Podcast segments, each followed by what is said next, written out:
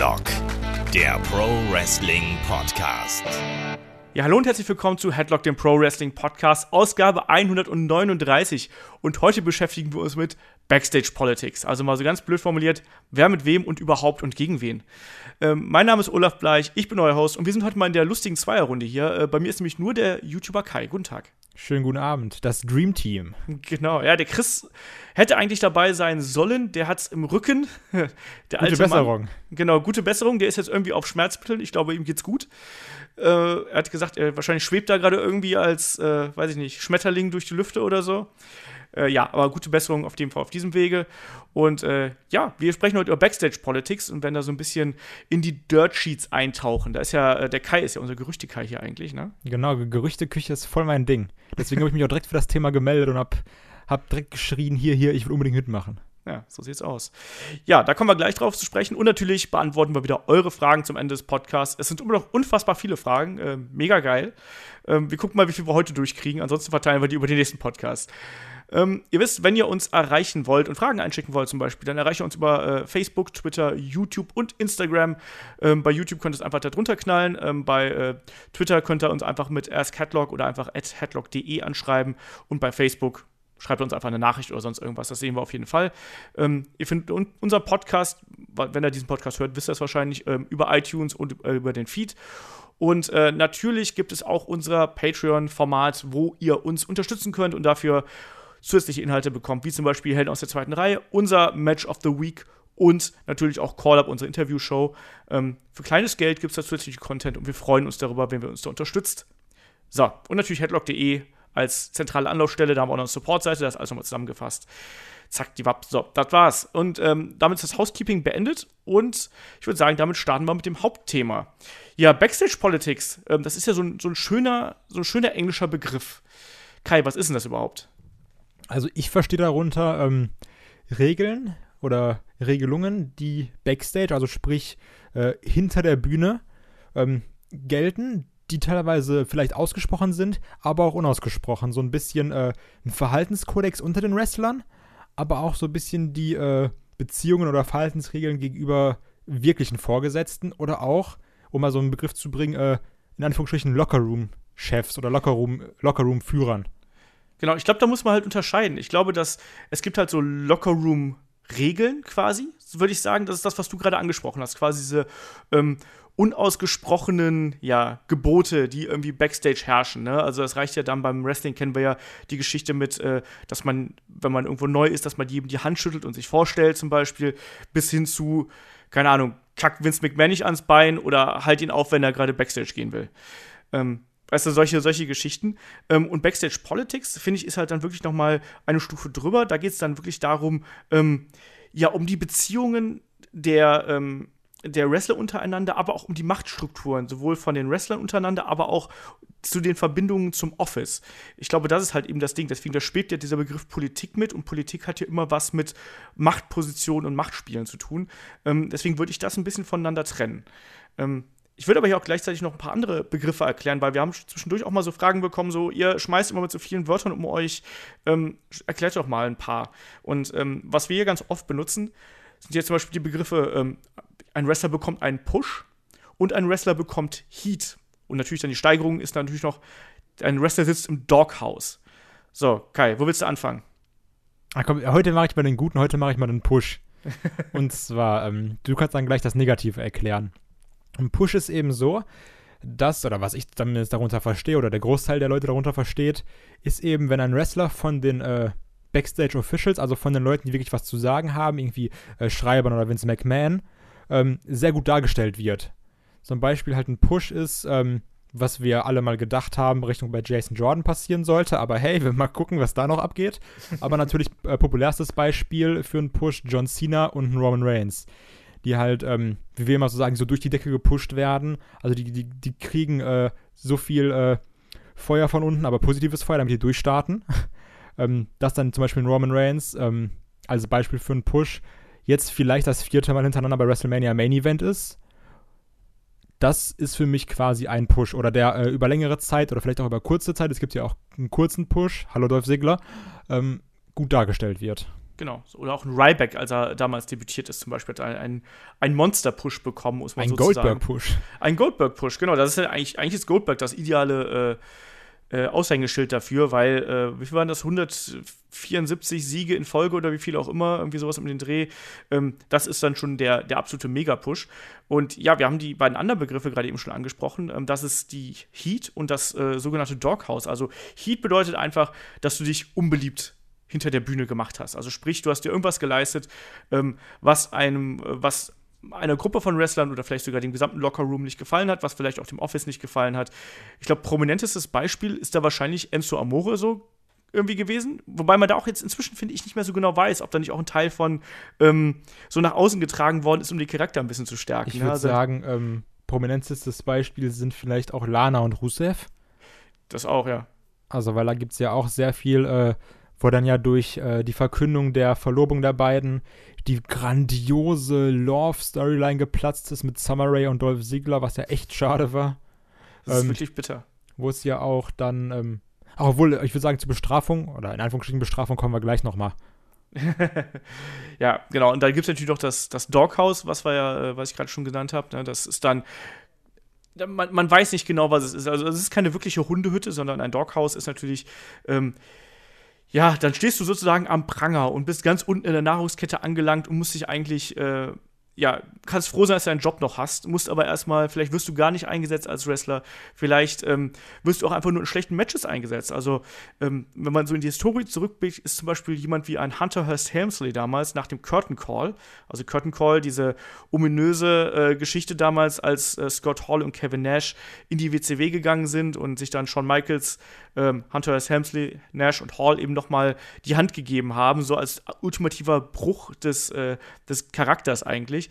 Ähm, da war ja dann wirklich auch Hunter Hearst Helmsley danach im Doghouse und musste dann ja unter anderem in dem äh, berüchtigten Hawkpen-Match gegen Henry Godwin äh, kämpfen.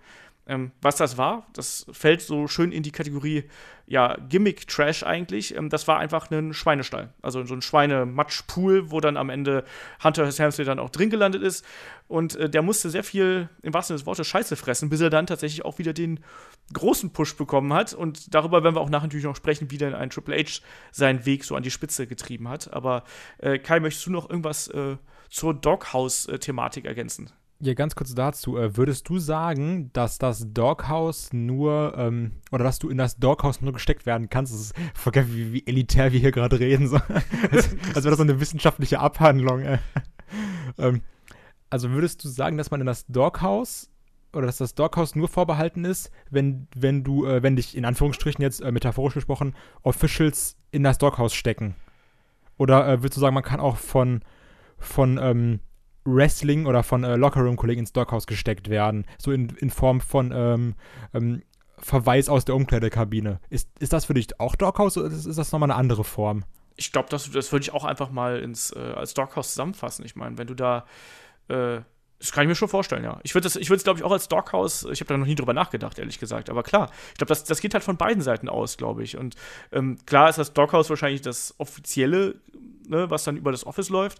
Ähm, aber nichtsdestotrotz denke ich auch, dass ähm, du auch von quasi innerhalb des Lockerrooms im Doghouse sitzen kannst, wenn du dich deinen Kollegen ähm, negativ gegenüber geäußert hast oder negativ gegenüber verhalten hast. Ich glaube, es ist ohnehin ja so eine, ähm, so eine merkwürdige Zwischenwelt, was so ähm, Wrestling-Companies angeht. Ne? Also ähm, es ist ja kein klassischer, ja kein klassischer Lockerroom, so wie bei einem Fußballverein oder sonst irgendwas, sondern es ist ja schon ein bisschen anders. Also wie würdest du denn das differenzieren?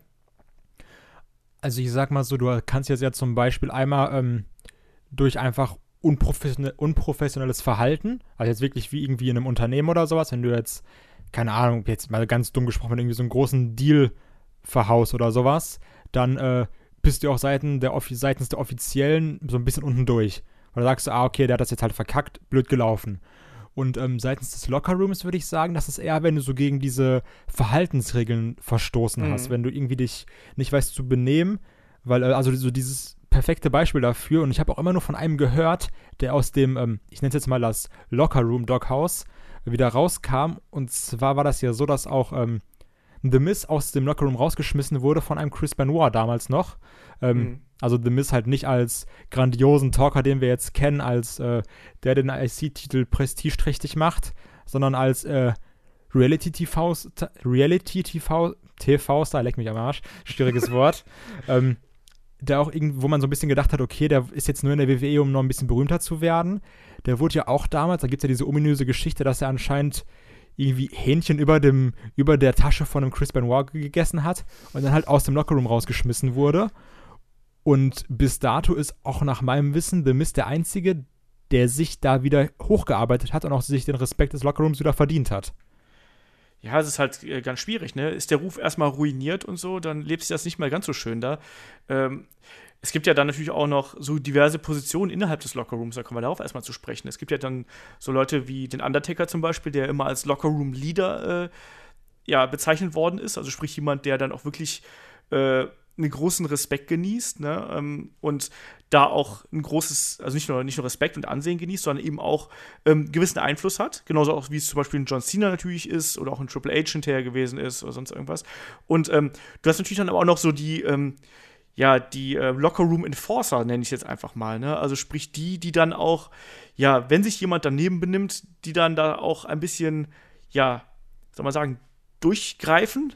An, so wen, an wen, denkst du da jetzt so in, in erster Linie? Also mir fällt jetzt zum Beispiel ein Name ein. JBL ist bei mir ja, so. Okay. Der, das, was bei mir auch. JBL und Hardcore Holly sind, glaube ich, so die bekanntesten Namen, die man da so hat. Also JBL Aber ist ja äh, mit einer der bekanntesten, wo es immer heißt, dass der sich äh, hinter der Bühne ja, gerade über, über Neulinge und so, dass er den erstmal da viel einbläuen wollte. Und da kommen wir auch gleich nochmal drauf zu sprechen, weil der, der war ja dann auch dafür, war er ja dann auch wiederum sehr beliebt, gerade bei den älteren Semestern im Office, die halt gesagt haben, so, der ist so oldschool und der wahrt halt eben noch so diese Tradition des, des, ähm, des Wrestling und sowas. Also da, da, es war ja früher so, dass gerade ähm, die Rookies, also beziehungsweise oder Neulinge, die halt äh, noch nicht so lange aktiv waren, eine ganze Stufe unter den ähm, altgedienten Veteranen standen und die Veteranen das ja die auch spüren lassen. Und das ging dann halt von Demütigungen ähm, bis hin zu, ja, wirklich ja, teilweise wirklich Misshandlungen im, im, Ring. Also wo dann wirklich dann auch mal die, äh, ja, die Wrestler auch einfach mal verhauen worden sind und dann auch einfach mal grober angegangen worden sind. Das hat man heutzutage ja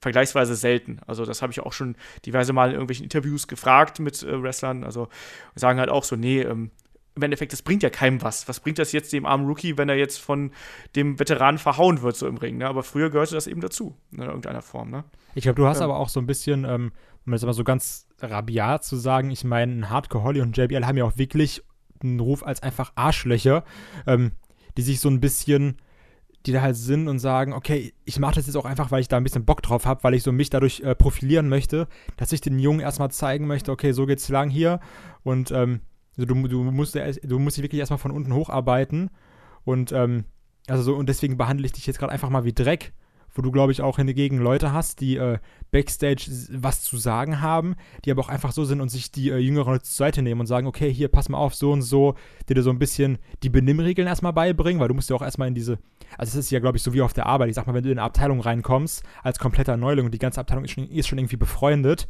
ist es ja auch immer äh, blöd. Und dann hättest du ja auch gerne jemanden, der dich mal zur Seite nimmt und sagt, okay, hier, das ist der und der und dich so ein bisschen jedem vorstellt. Und ähm, wen ich mir auch so in der Rolle vorstelle oder was man auch häufiger hört, ist, dass so ein ähm, Kane relativ freundlich ist so Backstage und auch versucht, den jüngeren Leuten äh, Tipps zu geben und sagt, okay, hier mach das doch mal so und so, ähm, der auch wirklich einfach faktisch ein äh, zukünftiger Hall of Famer ist. Absolut, ja. Also absolut verdient er auch, auch wenn wir so äh, gerade in unseren Reviews äh, so ein bisschen über ihn ablästern, äh, weil er inzwischen einfach, ja, äh, der ist ja einfach inzwischen schon zu lange dabei, sagen wir es mal so. Der sollte eigentlich nicht mehr im Ring stehen, der sollte eigentlich seine Hall of Fame Induction kriegen und ähm, man sollte sich einfach auch die schönen Sachen von Kane nochmal anschauen. Aber der scheint ja auch, was ich auch so mitbekomme, auch ein sehr intelligenter und rational denkender Mensch zu sein, ähm, obwohl er in der Politik ist. Und da, äh, ja, das, das zeigt sich, finde ich, in sowas halt eben immer, dass er dann eben die, die längere Sicht auf die Dinge hat und dann eher die Leute so beiseite nimmt und denen dann eher was erklärt, anstatt denen dann da gleich, ähm, weiß ich nicht was, äh, anzutun. Ähm, ich finde, worauf ich mit der, mit der, mit der anderen Frage gerade äh, raus wollte, also sprich, wie muss man sich so ein Wrestling-Unternehmen vorstellen? Es ist ja so eine, so eine Mischung. Du, hast gerade das verglichen mit einem Unternehmen, aber es ist ja zugleich noch so eine, so eine Sache wie in so einem Theatergeschäft eigentlich, weil du musst ja, wann immer zum Beispiel jemand Neues dazu kommt, musst du ja als etablierter Star schon so ein bisschen Angst darum haben, ob der nicht eventuell deine, deine Rolle einnehmen könnte, deine Position einnehmen könnte. Und dieser Kampf um die Spots, wie es so schön heißt, also um die Position äh, innerhalb der Company, der ist da eben auch noch äh, der, der, ist halt da, ne? Und gerade wenn du dann eben ähm, bei WWE auch mal so Momente hast, wo du auch weißt, dass da auch gerne mal Kosteneinsparungen kommen und dass dann man da gefeuert werden kann, ähm, dann glaube ich halt schon, dass man da auch so mit härteren Bandagen kämpft. Also ich finde, dass zu, zuletzt gab es ja eigentlich jetzt keine so riesengroßen Eskapaden. So, man weiß ja so, dass mal, mal hier und da gab es mal Kloppereien irgendwie bei mit Sin Cara und Co. Entweder äh, sind immer Sin Cara oder Jericho beteiligt. oder beide. Ja, das stimmt. Ja, Jericho ist aber auch super. Jericho, der kann das auch. Der darf das. Wenn der sich Brock Lesnar entgegenstellt, das fand ich äh, hochgradig unterhaltsam. Immer noch Lieblingsgeschichte, dass man Jericho und äh, Goldberg fertig gemacht hat. Was halt einfach mal zeigt, dass halt so diese, diese Maschinen, diese Schränke einfach nur breit sind, aber wenn du halt kämpfen kannst, machst du, steckst du dann halt mal in die Tasche. Das finde ich äh, sehr schön und zeigt auch einfach, dass ein Jericho jemand ist, den man respektiert. Also genau, ein Jericho ist halt auch jemand, wo man halt zum Beispiel häufiger hört, auch ähm, in dieser 365-Tage-Doku von Kevin Owens, hm. dass man auch von dem sehr, sehr, sehr viel lernen kann. Ja, ich meine, ich glaube, von so einem Menschen, wenn du mit dem ein Programm hast, da kannst du eigentlich nur profitieren. Also egal, ob es jetzt ähm, was dein Micwork angeht, auch generell dieser ganze Gedankenaustausch. Also normalerweise ist ja, wenn du mit einem Wrestler ein Programm hast, dann hocken die ja häufig mehr zusammen, als man das jetzt mit jemand anders äh, tut. Und klar, wenn der hat so viel Erfahrung, ähm, die er da mitbringt aus so, so und so vielen Jahren, ganz klar, also da, da lernst du halt auf jeden Fall mit. Aber trotzdem ist es halt so, dass gerade so. Mal ganz kurz zu dieser Sache, ja. zu diesem, äh, diesem Theatervergleich. Auch, genau. ähm, was ich mich frage, ist, meinst du, dass es beim Wrestling ist das, ähm, ist die Gefahr eher da als bei einem, das klingt jetzt ganz blöd, aber bei einem richtigen Sport, und mit richtigem Sport meine ich jetzt, ähm, zum Beispiel, wenn du jetzt mal Fußball nimmst und du weißt, okay, ich bin jetzt äh, 33 und da kommt jetzt ein Jungspund, der ist 22. Der ist mir halt höchstwahrscheinlich körperlich überlegen. Der ist schneller als ich, der ist fitter als ich, der hat bessere Ausdauer als ich. Und also so, weil der ist halt einfach zehn Jahre jünger. Das macht ja auch bei einem Sport wie Fußball oder ist jetzt auch egal, Basketball oder sowas halt sehr viel aus. Ähm, aber beim Wrestling ist es ja auch immer noch sehr viel die Darstellung dann kann ja, ja auch quasi der äh, 40-Jährige, egal ob er jetzt ein guter Wrestler ist oder nicht, aber kann ja trotzdem der 40-Jährige besser sein oder ein besserer Kämpfer sein, weil er einfach besser dargestellt wird, als jetzt der junge 25-Jährige, was du ja bei einem ähm, ja, Leistungssport, wo du den direkten Leistungsvergleich wie Fußball oder sowas äh, nicht hast. Meinst du, da ist dann vielleicht die Sorge geringer, weil du sagst, ich kann trotzdem als alter Hase noch besser dargestellt werden? Oder sagst du, ich mache mir, da, mach mir da mehr Sorgen drum, weil ich würde eher sagen, dass man sich da beim Wrestling vielleicht sogar weniger Sorgen drum macht, weil man sagt, okay, ich, ich bin halt schon ein etablierter Charakter, die Fans mögen mich schon.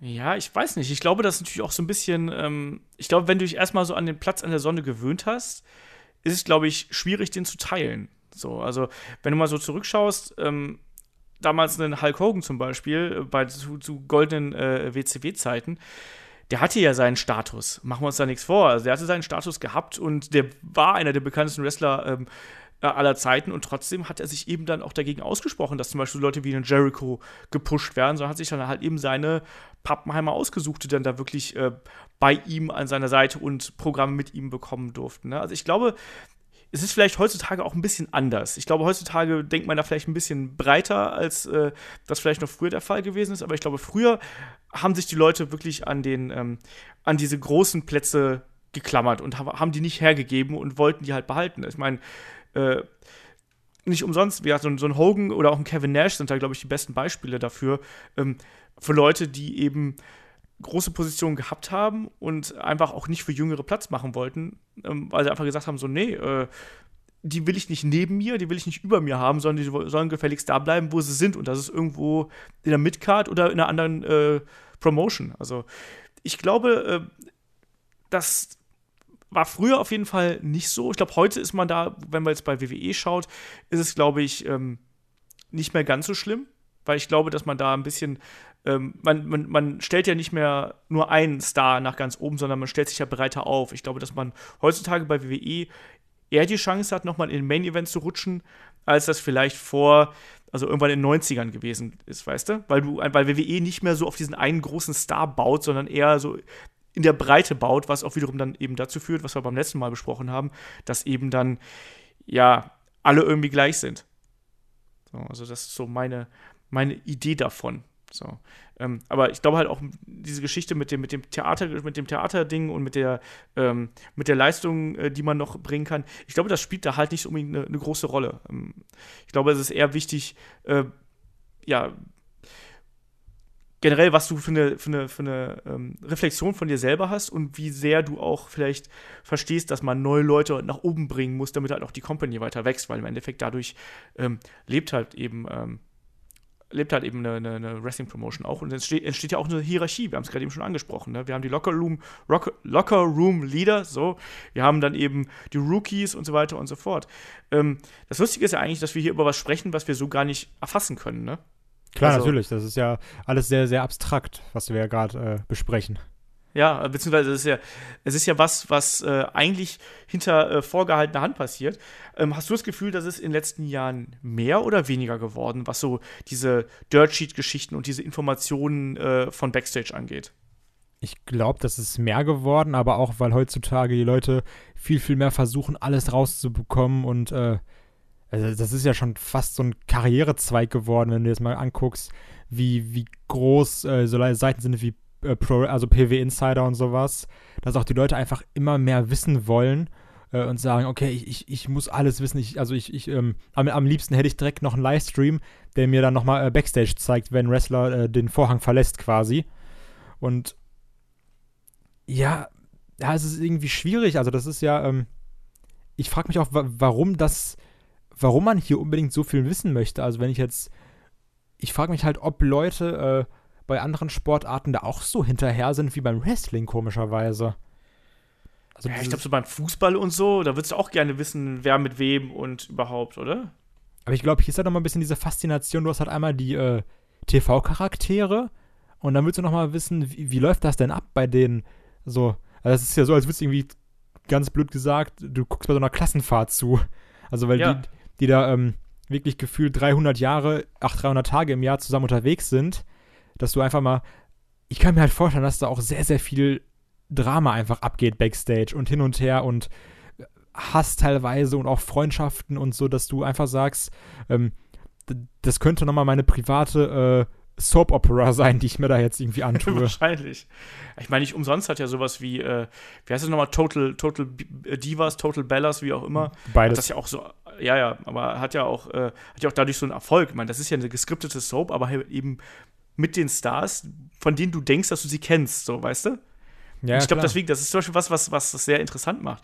Ähm, ich habe halt das Gefühl, dass es in den letzten Jahren, also klar, es gibt noch eben diese ähm, Geschichten, die dann eben in den Dirt Sheets auftauchen, aber ich habe ein bisschen das Gefühl, dass es weniger wird. Also so, ähm, ich glaube halt schon, dass gerade WWE. Meinst du? Äh, ja, so ganz, ganz gefühlt. Ich, ähm, ich glaube halt, dass das WWE da inzwischen ein bisschen härteren äh, Kodex an den Tag legt. Aber was, was, nimm, was nimmst du denn als Ausgangswert, wenn du sagst, das ist weniger geworden? Also von, von welchem Jahr gehst du dann da aus? Ich muss immer an den Plane Ride from Hell denken. Das tut mir leid. Das ist, kennst du das? Ja, ja, klar, natürlich. Ne, von 2002, wo sie hier in, in Europa drüben waren und, äh, und wo sich äh, Kurt Hennig mit, ähm, mit Brock Lesnar geprügelt hat, wo es irgendwelche ähm, äh, Streiche innerhalb der Geschichte gab, wo sich Vince McMahon noch mit eingemischt hat und ich weiß nicht was.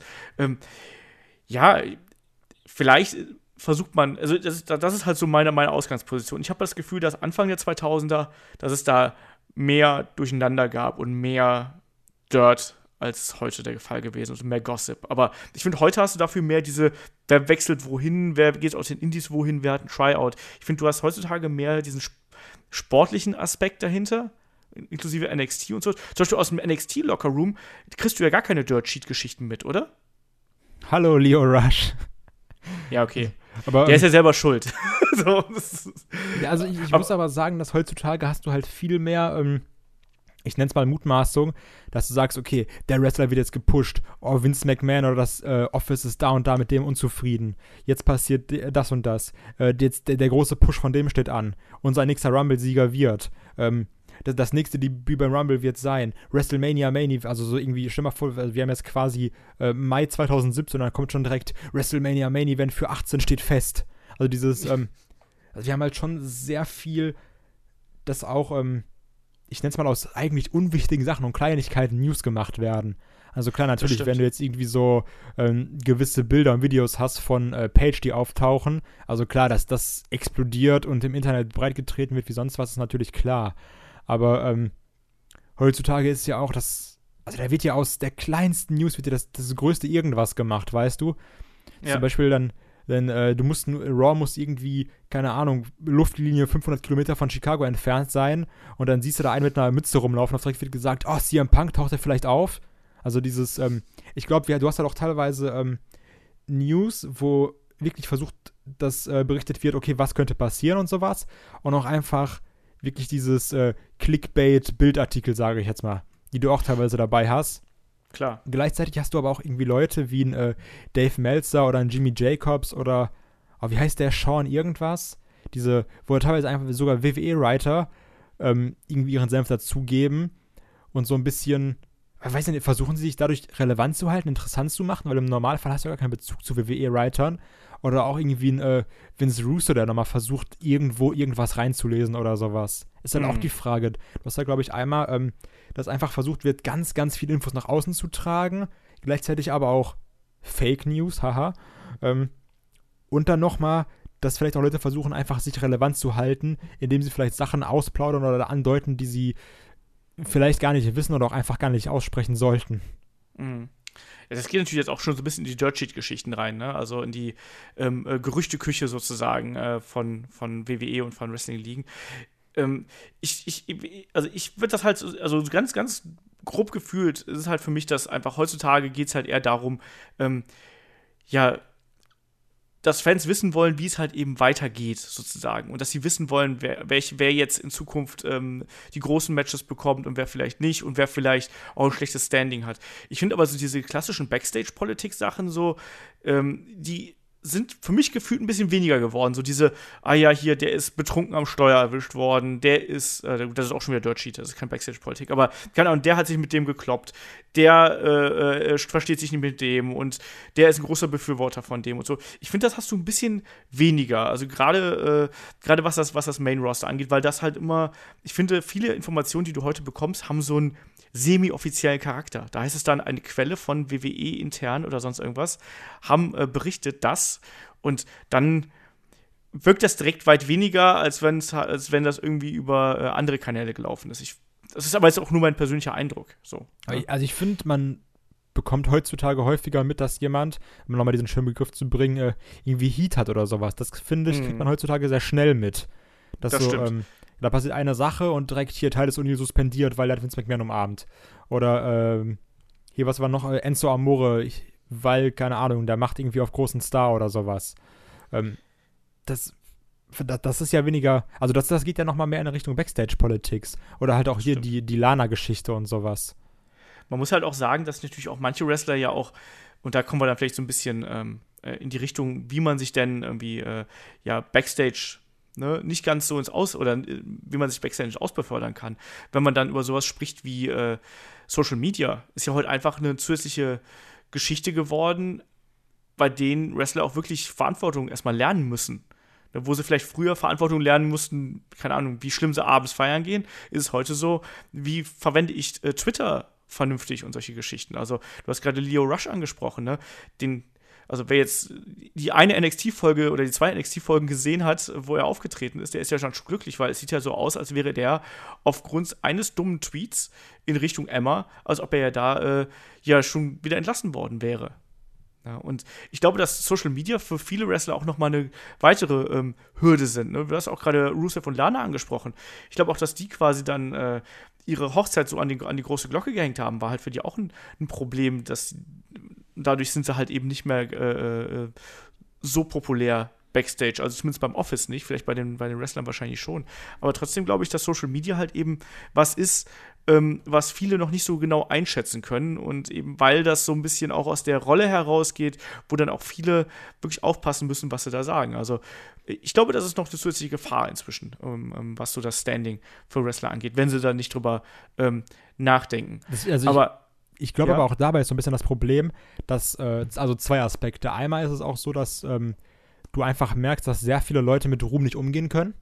Also das ja. ist, ich finde, das merkst du, ähm, oder mit Aufmerksamkeit. Ich finde, das merkt man bei einer Lana irgendwie sehr komisch, weil sie doch immer so sehr äh, auf, auf, auf, Brüste und auf Hintern und sowas, auch sie sich selbst auch immer filmt, so ein bisschen auf die Aufmerksamkeit, so das schöne Mädchen im Internet.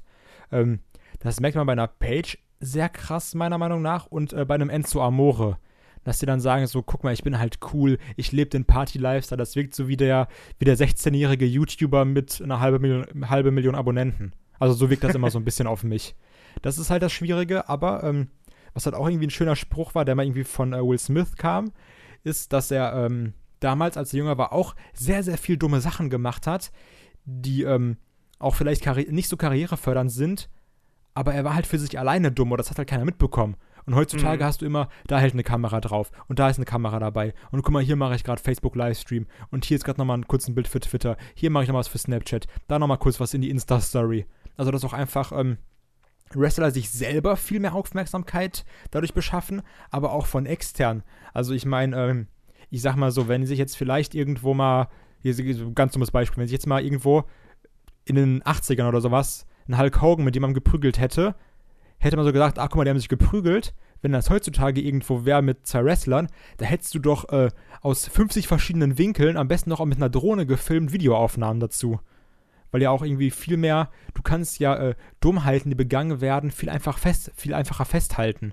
Also ich glaube, vor, ähm, vor 30 Jahren oder sowas, oder vor 20 Jahren, hätte Leo Rush diesen Witz oder diesen, diesen Tweet zum Beispiel, hätte er halt irgendwie Backstage-Kollegen erzählt und die hätten gesagt, boah, ey, pass mal auf, und hätte einfach darüber gelacht. Ja. Heutzutage posaunt er das raus und das bekommen irgendwie eine, über eine Million Leute mit. Und das ist so ein bisschen, du kannst, äh, du kannst dich selber dadurch auch gut darstellen, wie zum Beispiel, dass man Zack Ryder gemacht hat mit seiner YouTube-Show. Du kannst dich aber auch so selbst ein bisschen äh, deiner Dummheit entblößen. ja, aber es ist, glaube ich, auch ein ganz wichtiger Punkt, den du da gerade erwähnst. Ne? Also, es ist, hat natürlich auch so ein gewisser ähm, Mentalitätswechsel stattgefunden, um es mal so zu sagen. Ne? Also, früher, da hat es ja teilweise auch für gewisse Wrestler ja auch dazugehört, dass du dich prügelst, äh, damit du halt als Tough Guy dastehst. Ne? Also, das war ja gerade in den 80ern ähm, äh, der Fall. Ich komme jetzt gerade nicht äh, drauf, wer das nochmal gewesen ist, aber ich meine, ich weiß nicht, ob es Blackjack Mulligan oder sonst irgendwas gewesen ist, aber ich irgendwie halt wirklich Wrestler, die dann im, im Ring quasi den harten Typen verkörpert haben, die mussten dann auch quasi ja, ob sie es wollten oder nicht, keine Ahnung, aber die waren dann halt auch eben ähm, outside of the ring. Ja, das ist ja häufig irgendwie, dass es ne? dann Kneipenschlägereien oder sowas gab, an denen genau. beteiligt war. Das, das war quasi normal, sage ich jetzt mal. Ja, ja, eben. Ne? Und genauso auch, ich meine, bestes Beispiel ist ja noch ein Million Dollar Man, der quasi sein Gimmick äh, auch im echten Leben ja irgendwie zu, zur Schau tragen äh, musste und sollte und der dann ja quasi die, äh, die schwarze oder die goldene Kreditkarte, je nachdem bei welchem Unternehmen du bist, äh, da der WWE bekommen hat und da auf die Kacke hauen durfte. Ne? Also, und inzwischen ist es ja so, sind wir mal ehrlich, es gibt keine ruhige Minute mehr für die Wrestler. Also die sind ja wirklich, wenn sie auf die Straße gehen, hast du auf jeden Fall Fans, die die filmen. Du hast gerade schon angesprochen, wenn du am Flughafen sitzt, ähm, hast du Fans, die Autogramme wollen oder dich filmen oder fotografieren. Ähm, war es nicht Randy Orton äh, zuletzt, der sich mit einem äh, Fan angelegt hat, der irgendwie ihn beim, äh, beim Trainieren am Laufband fotografiert hat und ihn vorher nicht gefragt hat? Oh, das weiß war ich das gar nicht. Ich habe nur. War das nicht irgendwie Anfang des Jahres oder so? Oh, ich, ich weiß halt nur, dass es auch sehr häufig diese Sascha Banks-Geschichten gibt dass man immer sagt, die wäre so unfreundlich und sowas. Die, also es ist ja wirklich, ähm, ich weiß nicht, ob du da so drin bist, dass es auch ein sehr, sehr, sehr enormes Sascha Banks-Gebäsche gibt. Einfach, dass man Echt? sagt, so, oh, die macht halt nichts für die Fans und sowas. Wenn die irgendwo ist, läuft er mit Kapuze rum und so. Und äh, dass dann auch sehr viele Wrestling-Kollegen einfach auf eine Sascha Banks einschlagen und sagen, ey, das gehört dazu. Also zum Beispiel irgendwie, ich weiß, dass ein RVD da irgendwie sehr aktiv gegen eine Sascha Banks war, dass ein Austin Aries da sehr aktiv gegen eine Sascha Banks war. Ähm, wo einfach gesagt wird, so, ja, okay, das ist halt der Fame und wenn du damit nicht umgehen kannst, dann lass es bleiben. Aber ich finde, da macht man sich das so ein bisschen einfach, weil ähm, ich glaube, keiner von uns kann sich in die Lage versetzen, außer natürlich, du bist Olaf beim äh, Karat oder sowas und bist hundertmal angesprochen, aber ähm, genau. wie das eben so ist, wirklich, du musst ja 24-7 abliefern. Du hast entweder ja. WWE-Kameras um dich rum oder irgendwelche Personen, die Autogramme wollen. Also das ist ähm, natürlich irgendwie schön, das mal für einen Tag zu haben, bestimmt, oder auch für eine Woche, aber wenn du einfach mal deine Ruhe haben willst, und sind wir mal ehrlich, dieses Wrestling-Geschäft ist einfach verdammt anstrengend und auch sehr, sehr schmerzhaft äh, streckenweise. Und wenn du da einfach mal nicht fünf Minuten deine Ruhe hast, also das ist ja die Sache, wenn dir halt einmal die Sicherung durchbrennt, ist das überall in Social Media drin. Weißt du, weil direkt so gesagt wird, okay, ich habe das hier aufgenommen, wie irgendwie CM Punk zu einem Fan gesagt hat, was hat er mal irgendwie, hat er nicht ein Faggot oder sowas genannt, glaube ich? Ja, ich glaube schon. Und, das, glaub, ja. und da war ja auch direkt Eklat und du hast direkt 15 Videos davon und sowas. Das weißt ist halt so. Schläft man einmal auf der Toilette ein irgendwie. Genau, und dann ist halt direkt, äh, direkt vorbei. also, also wenn du, du musst ja, das ist halt dieses Problem, du musst dauerhaft professionell sein. Und gerade Ja. wenn du irgendwie sagst, okay, ich komme jetzt aus den Indies, wo ich irgendwie noch keine Ahnung, was für ein Kram gemacht habe und muss von jetzt auf gleich professionell sein. Ich meine, ist jetzt ja auch schön, dass du das bei NXT, man sagt ja auch, dass das ein, ein äh, Dusty Rhodes oder ein Triple H dir beigebracht haben, so dich daran geführt haben. Ähm, aber das ist ja auch wirklich, also ich glaube, man unterschätzt diesen, diesen Druck einfach, der auch gerade heutzutage durch Social Media entsteht. Absolut. Und vor allem, das ist ja dann auch, wenn du äh, einen Fehler machst, ist es ja dann auch so, dass quasi alles über dir hereinbricht. Also frag mal Paige, ähm, wie das über ihr da hereingebrochen ist, als diese äh, Videogeschichten da ähm, äh, online gingen. Ne? Also ich möchte da nicht äh, in ihrer Haut gesteckt haben, weil das war einfach, äh, ich meine, das, das kann auch einen Menschen wirklich dann in Depression oder sonst irgendwas treiben. Ne? Und Ja, oder deswegen- Schlimmeres, ne? ja, Also- eben. Das ist ja, das ist ja der erste Schritt dann quasi, ne? Aber, aber äh, das, sind, das, sind, das sind ganz schlimme Zeiten, ne? Und natürlich, das ist ja immer der Grund, weshalb wir hier auch über diese Page-Thematik ja eigentlich auch kaum gesprochen haben, weil ich finde, da, ähm, ich glaube, dass, es, dass das alles andere als ruhmreich war, weiß er halt selber und alles andere äh, musste halt eben mit sich selber ausmachen. Ähm, und das, und zugleich hast du dann eben Leute, die sich dann denken, ja, hier, die hat ja einen Twitter-Account, ne, komm, schreib mir mal, wie scheiße die ist und so. Ich Ja. würde nie auf die Idee kommen, aber es ist halt genau das, was du sagst. Und du hast als äh, Wrestler heutzutage hast du halt eben ähm, eine riesengroße Öffentlichkeit, die dich irgendwie erreichen kann. Ne? Und, dadurch, und dadurch, dass wir alle Smartphones mit uns herumtragen. Ich meine, wenn, wenn ich jetzt hier irgendwie was Schlimmes sagen würde und dann könntet ihr mir theoretisch auch über Twitter und Facebook und ich weiß nicht was äh, schreiben, wie scheiße ich bin, das fände ich auch nicht gerade cool. Ähm, grundsätzlich ist es aber natürlich so, dass du viel mehr im Blick der Öffentlichkeit bist als WWE-Wrestler, als das jetzt noch vor, ähm, keine Ahnung, 20, 30 Jahren der Fall gewesen ist. Ne? Wenn da äh, wie gesagt, wenn es da eine Kneipenschlägerei gegeben hat, wenn da jemand einen Fan beleidigt hat oder vielleicht geschlagen oder geschubst hat, dann hat das kleine Wellen geschlagen und ist dann eventuell vor Gericht gekommen, dann gab es eine Abfindung und gut ist, ne? So ungefähr. Und dann la- landete es vielleicht mal kurz in der Zeitung. Und dann war das relativ, äh, ja, wie soll man sagen, lokal wieder gegessen. Ne? Und jetzt in heutigen Zeiten hast du das, das geht natürlich dann rum, ne? Machen wir uns da nichts vor. Und Klar. dadurch kannst du dir dann auch äh, sowohl deine eigene Karriere zerstören, als auch natürlich dann relativ schnell Feinde Backstage machen, weil selbst wenn jemand dann nicht vor Ort dabei gewesen ist, dann kriegt er es ja doch über Hörensagen irgendwie mit, ne? Und dann sind wir wieder bei dem ähm, Buschfunk, beim Lockerroom-Funk mehr oder weniger. Äh, das ist halt alles äh, nicht so einfach. Und ich glaube auch, das ist das, was du gerade auch schon gesagt hast. Du musst heutzutage professioneller denn je sein, weil ja, sind wir ehrlich, es regt sich gerade jeder über alles auf. Ja, So. das, ist, das meine ich ja auch. Also, ich meine, du musst dann irgendwie gewisse Worte sagen und dann, dann äh, stößt sich da irgendjemand dran an oder sowas. Also, ich sag mal so, wenn jetzt, jetzt ich zitiere jetzt, ne, also bevor wieder irgendjemand komplett eskaliert oder sowas, ähm, wenn jetzt ein Hulk Hogan, sag ich mal, ein Fan irgendwie damals Schwuchtel genannt hätte, hätte man gesagt so, oder sag, nee, besser gesagt, sagen wir mal, wenn das ein Heel gesagt hätte, am besten noch. Sagst du, ja, okay, Ja. das ist halt der Bad Guy, so, also so, der, der macht das halt. Das ist normal bei dem. Aber heutzutage musst du ja irgendwie nur so irgendwas in die Richtung sagen. Da kommt direkt entweder Sexismus, Political Correctness und sowas. Also das ist ja, ich meine, das, das siehst du ja auch schon. Irgendwie immer diese böse Ausländer-Storyline. Also auch, wie da teilweise Leute sind und sagen, oh, hier ja wieder immer nur die Ausländer und sowas, diese typische WWE-Darstellung. Also man kann sich ja an allem irgendwie aufregen. An, an jeder Kleinigkeit kann man sich ja irgendwie hochziehen. Und ähm, ich sag halt nicht, dass es schlechter ist heutzutage. Ja, zum Beispiel, ähm, es gibt halt Sachen, die sagt man einfach nicht. Muss ich natürlich auch lernen. Ähm, es, hallo, es gibt Sachen, äh, die sagt man einfach nicht. Und ähm, dann sind auch Leute, die sich darüber aufregen, wo du sagst, okay, so dann denkst du mal darüber nach. Und ja, ich kann es halt verstehen, natürlich. Ähm, aber ich glaube auch schon, dass es heutzutage Leute gibt, ähm, die auch sehr dieses Nitpicking betreiben, dass sie sich irgendwie wirklich die kleinsten Sachen rauspicken oder sowas. Klar. Und ähm, jetzt gerade, wenn du irgendwie so in der Öffentlichkeit stehst oder ich meine, selbst, selbst wenn wir jetzt mal irgendwie einen Podcast machen, so du kannst halt in 180 Ausgaben Headlock, kannst du halt auch nicht immer nur schlaue sagen, Sachen, die keinem aufstoßen. Du kannst natürlich immer aufpassen und jetzt gerade als Wrestler ist es halt nochmal schwieriger, wo wir auch immer sagen, so, oh, wir wollen äh, Promos haben, die, sind, die nicht gescriptet sind. Wir wollen, dass Leute irgendwie frei reden können oder sowas. Aber ähm, dann sag mal, deswegen haben wir ja immer diese, diese WWE-Beleidigung, weißt du, Sparkle Crotch oder Suffering Succotash. wo wir alle denken so, oh mein Gott, hör doch einfach auf. So, dann, dann nenn ihn, nenn ihn doch einfach Bastard oder so. dann kommen auch Leute, die sagen so, oh, oh, du kannst aber nicht sagen. Und also das ist so ein bisschen, dass heutzutage auch ähm, alle schreien immer nach irgendwie TV14 oder sowas. Aber dann hat bei, der, bei irgendeiner Kleinigkeit gesagt, oh, puh, also ob man jetzt so gehen, weit gehen muss, WWE, weiß ich aber auch nicht.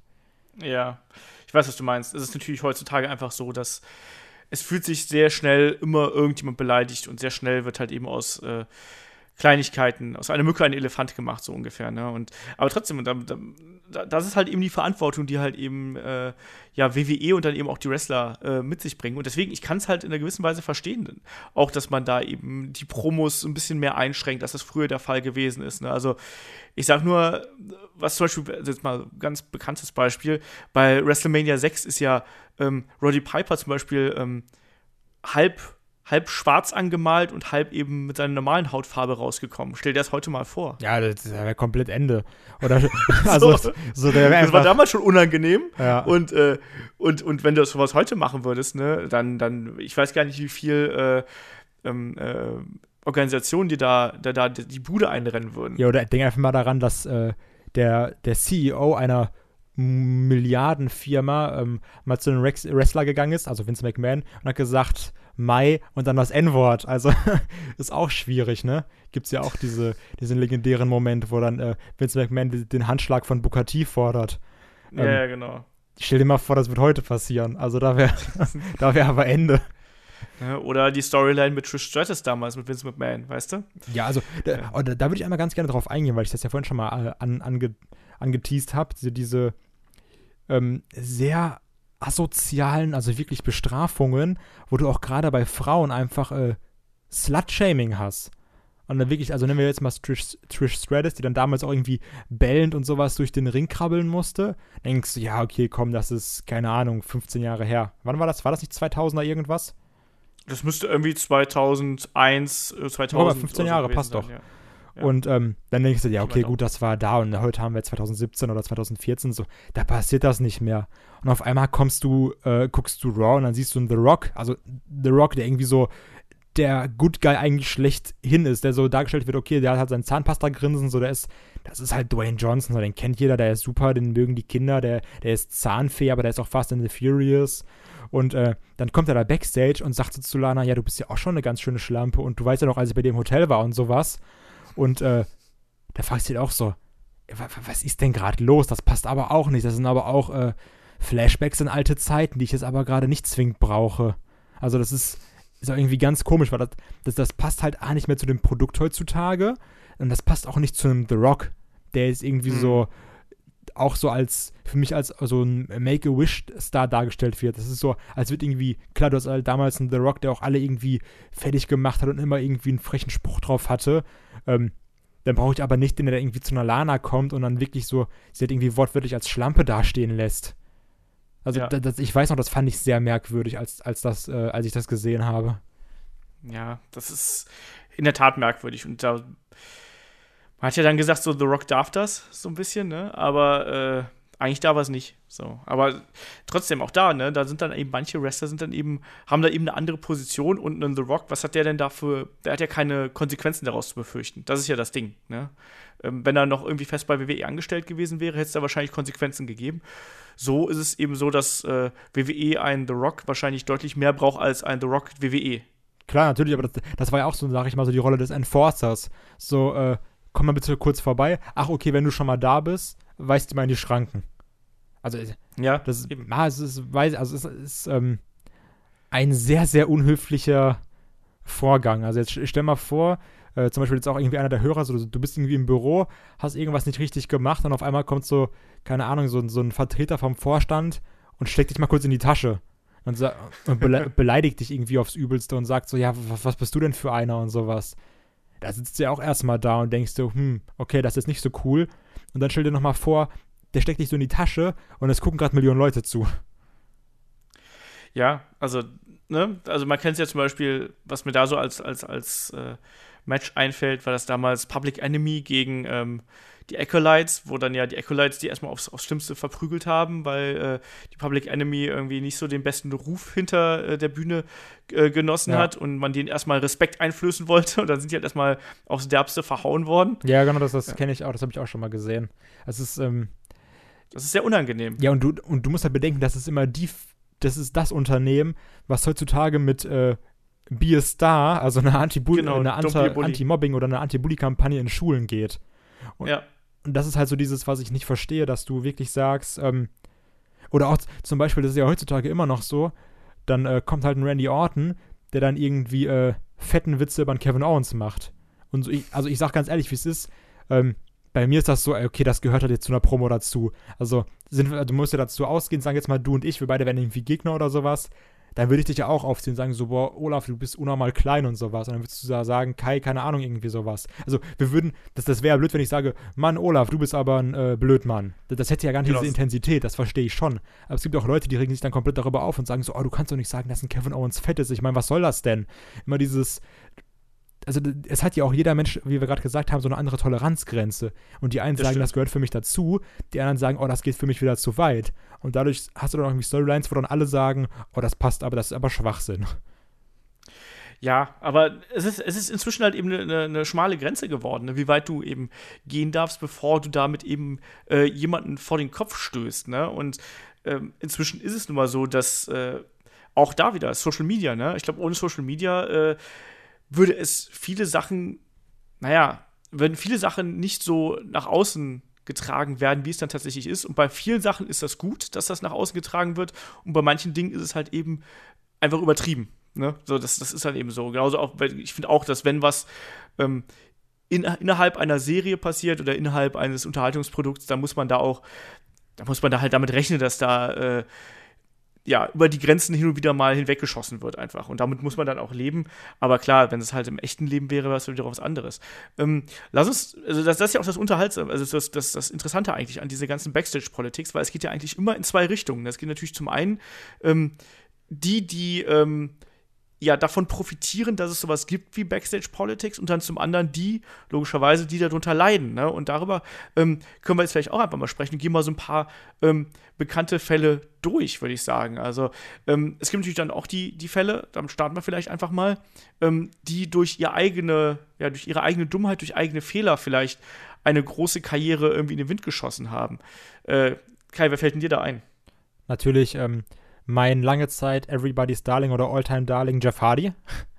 ähm, wo du gesagt hast, okay, also das war ja, also das war ja auch, selbst wenn du die, die äh, My Life, My Rules Doku von Jeff Hardy anguckst, das, ist, das war ja auch so, dass die WWE gesagt hat, also es ist ja auch immer noch ein wirtschaftliches Unternehmen und hat gemerkt, Jeff Hardy ist ein Typ, mit dem macht man Geld. Also du hast ja nochmal diese Leute, die dann sich eben selber irgendwie sehr, sehr, sehr, sehr, sehr viele Beinchen stellen, wo dann noch die Fans hinterstehen. Zum Beispiel ein Jeff Hardy, der hatte dann den ersten Strike, einen zweiten Strike. Und dann wurde gesagt, komm, dann mach doch mal Rehab, so wir, wir bezahlen dir das auch. So, wir helfen dir, das aber dann selber abgelehnt hat.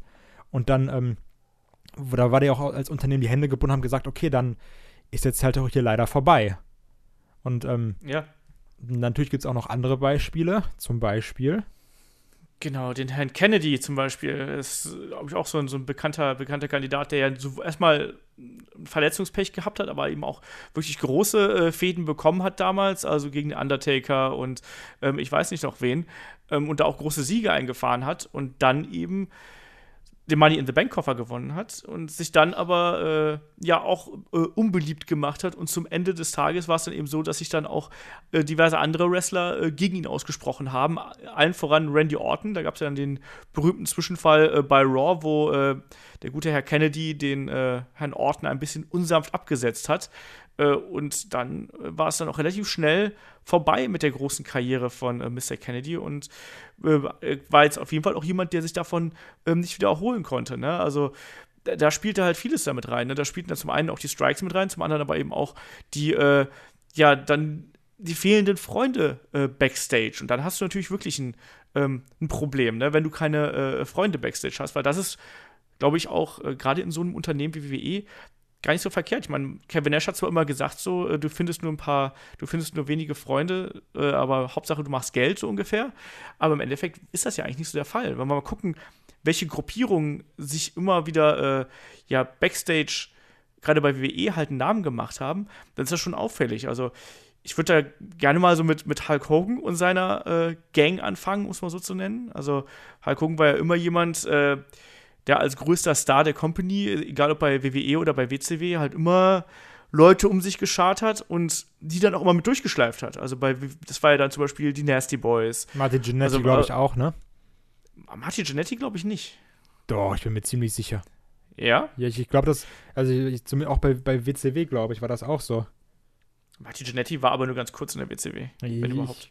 Ach, scheiß auf, ich google jetzt nicht. Aber egal. also ich weiß, ich, ich bin mir zu 80% bin ich mir sicher, ist egal. Ähm, ja, aber du hast halt zum Beispiel, als, als Hulk Hogan ähm, aus der WWE oder aus der WWF äh, zur WCW gegangen ist, äh, 94, hast du ja auch gemerkt, dass er erstmal seine ganzen alten Compadres mitgebracht hat, ne? Und dann von einem, ähm, wie gesagt, von den Nasty Boys über Brutus Beefcake. Ja, der äh, war das, okay, Brutus Beefcake, genau. Die kann man auch leicht verwechseln. Ähm, Nein. Ähm, dann auch ein Jim Duggan zum Beispiel, der mit rübergekommen ist und all sowas. Ne? Also da sind ganz viele Stars rübergekommen. Und das Geile war ja dann, als er dann hinterher zu, ähm, zu TNA gegangen ist, dann hast du dasselbe Spiel ja nochmal. So, dann sind die auf einmal nochmal alle angekommen und du hast gefragt, so, was passiert denn hier? Ist wieder 1994, obwohl es irgendwie 2005 oder 6, 7, 8, ich weiß nicht mehr genau, was es war, aber ähm, und das war halt ganz furchtbar. Und Hulk Hogan war auch gerade jemand, der auch diese ähm, Backstage-Politics ja auch ganz hervorragend ähm, ausspielen konnte. Ne? Also gibt es auch dieses ähm, äh, äh, amerikanische Hörbuch oder Buch hier von wegen äh, ähm, Rise and Fall of WCW, nee, Life and Death of WCW. Ähm, da wird halt dann auch eben erzählt, wie, welche Tricks der quasi äh, Backstage angewendet hat, um sich weiterhin irgendwie populär zu halten. Das reichte dann von, dass er auch einfach mal gesagt hat, so, nee, ich bin jetzt mal ein paar Wochen nicht da und dann eben darauf gehofft hat, dass die Ratings fallen. So, und dann war er wieder zurück und wenn dann die Ratings wieder hochgegangen sind, hat er gesagt so, hey, hör mal, ihr wisst, wer hier der Star ist, ne? Ich war das, ne? Ähm, und ich bin dafür verantwortlich, dass die Ratings äh, wieder steigen und so. Also sich selbst halt in prominente äh, Fäden reingebuckt hat, weil natürlich bei WCW hattest du damals ja die Creative Control, die sie ja alle hatten. Ähm, das ist halt eben auch so der Fall gewesen. Ne? Der, äh, der gute Hulk Hogan äh, war da eine sehr ambivalente Figur, muss man sozusagen. Ne? Also ich glaube, der war nicht angenehm, äh, um mit ihm zu arbeiten. Ähm, und ich glaube, da, also, ja. das ist auch so ein bisschen das, was ähm, du vorhin angesprochen hast, wo die WWE auch, glaube ich, irgendwie erst ähm, nach keine Ahnung wie vielen Fehlversuchen gemerkt hat, okay, vielleicht sollten wir uns wirklich nicht nur einen Star aufbauen, weil du halt wirklich merkst, dass auch gerade bei Hulk Hogan oder bei den Leuten, auf die wir gleich noch kommen, dass die sich ähm, sehr stark abhängig gemacht haben von einer Person. Und wenn ja. ihr dann sagt, okay, dann, ähm, wenn dann dir einer sagt, komm Olaf, so dann verlier heute mal und du sagst, nö, mach ich aber nicht. Also dann, also was soll dir passieren, weißt du? Du, du, ja, du bist eben in dieser Stellung, dass du sagst, ach Leute, also guckt euch mal die Ratings an, guckt euch mal an, wer hier das Merch verkauft und guckt mal an, wer, wer hier die Tickets verkauft. Wessen Gesicht, wessen Gesicht ist auf allen Postern so, ihr, ihr braucht mich mehr, als ich euch brauche. Ja. Und ähm, wenn du dich selber in so eine Position bringst als Unternehmen, ist das halt sehr schwierig, da irgendwie dann wieder rauszukommen. Und deswegen ist es auch, glaube ich, dann so der Plan gewesen, dass, dass, man gesagt hat, okay, dann setzen wir nicht mehr nur noch auf einen, sondern wir versuchen jetzt auf äh, mehrere Leute zu setzen. Damit ja, wir uns nicht mehr so den Leuten halt machen. keine genau und du gibst den Leuten halt keine äh, Creative Control mehr. Das war ja damals der der mehr oder minder äh, Untergang von der WCW, weil du hast auf einmal hatte jeder große Star hatte Creative Control und dadurch ja, wenn, wenn jeder sagt, ich, ich will nicht verlieren, ich will auch nicht verlieren, ich will auch nicht verlieren, ja, schade, dann kriegst du halt Bullshit-Finishes zusammen. Klar, dann hast du Countouts und keine Ahnung was. Dann hast du den Fingerpoke of Doom. Oder so. Ja, also, das, das waren halt alles gerade in der WCW-Geschichte. Ich finde das, also ich finde gerade, wenn du die WCW-Geschichten durchschaust, da hast du halt, das ist Backstage-Politics at its best. Also, das, das, da kannst du so ziemlich jeden Wrestler rannehmen und als, für, als irgendein Aushängeschild für negativ oder positiv nehmen. Ne? Also, Kevin Nash ist ja auch so ein Negativbeispiel, ne? der ja auch, ähm, ich glaube, Kevin Nash muss halt irgendwie auch ein ziemlich guter Typ sein, muss man so sagen. Also, sehr ein ein sehr kollegialer Mensch, sagen wir es mal so und so. Und, und der hat ja auch schon bei WWE, hatte ja auch schon die Klick um sich herum geschart, ne, und hat es ja auch da geschafft, ähm, sehr schnell, also ich meine, er ist aus WCW gekommen und war da Oz und Vinny Vegas. Und er geht zu WWE, oder zu WWF damals, und ähm, freundet sich mit Shawn Michaels an und Shawn Michaels sagt, Mensch, lass uns doch mal, der soll hier, der soll mal ein Bodyguard werden. Und dann bist du auf einmal mit einem der größten aufsteigenden Stars äh, der Promotion zusammen, wo du genau weißt, so, ah, aus dem könnte was werden. Ne? Ähm, und dann wurde aus Kevin Nash was. Und Kevin Nash wurde auch gepusht. Ähm, also Diesel damals, ne? Ähm, und dann, als er zu, zur WCW gegangen ist, hat er eh Creative Control gehabt, hat dann zum anderen aber auch noch richtig dick Kohle natürlich mitgebracht durch diesen NWO-Engel, der ja funktioniert hat. Sprich, der war eigentlich unantastbar, ne? Und der hat dann auch äh, seine, seine, seine Spielchen gespielt. Also, was ich, was mir im Gedächtnis geblieben ist, ist ja zum Beispiel hier diese, diese Fehde mit Juventud Guerrera. Also, wo es ja dann auch um die, um die Maske von, ähm, äh, von Ruvi gehen sollte und wo es ja dann auch hieß, so, ja, nein, wir machen das ganz respektvoll und so, das wird ein total cooler Moment für dich und du wirst danach gepusht und so. Und dann haben die ja danach auch ihre Spökes mit der Maske gemacht und am Ende vom Tag hat Ruvi da überhaupt nichts von gehabt, sondern äh, Kevin Nash hat irgendwie eine Niederlage eingesteckt und hat danach rumposaunt, wie gut er doch den, äh, den kleinen Mexikaner gepusht hätte.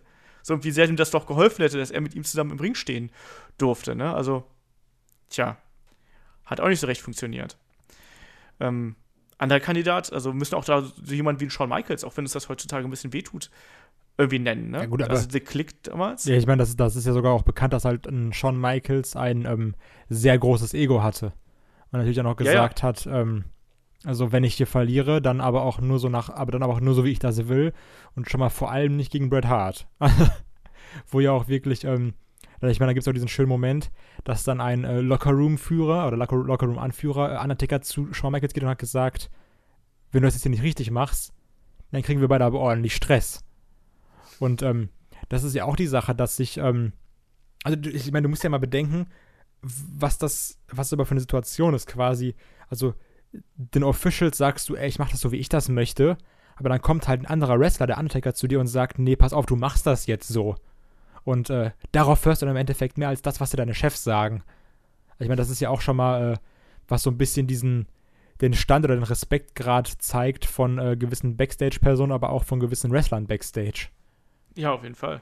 Also, andererseits, wenn der Undertaker zu mir kommen würde und würde sagen, Olaf, mach das so, würde ich das wahrscheinlich auch machen. Okay, aber ich glaube auch, wenn Vince McMahon zu mir kommen würde und sagen, mach das so, würde ich mir jetzt in die Hose machen, aber ich sage, alles klar, mache ich. das stimmt wahrscheinlich auch, ja.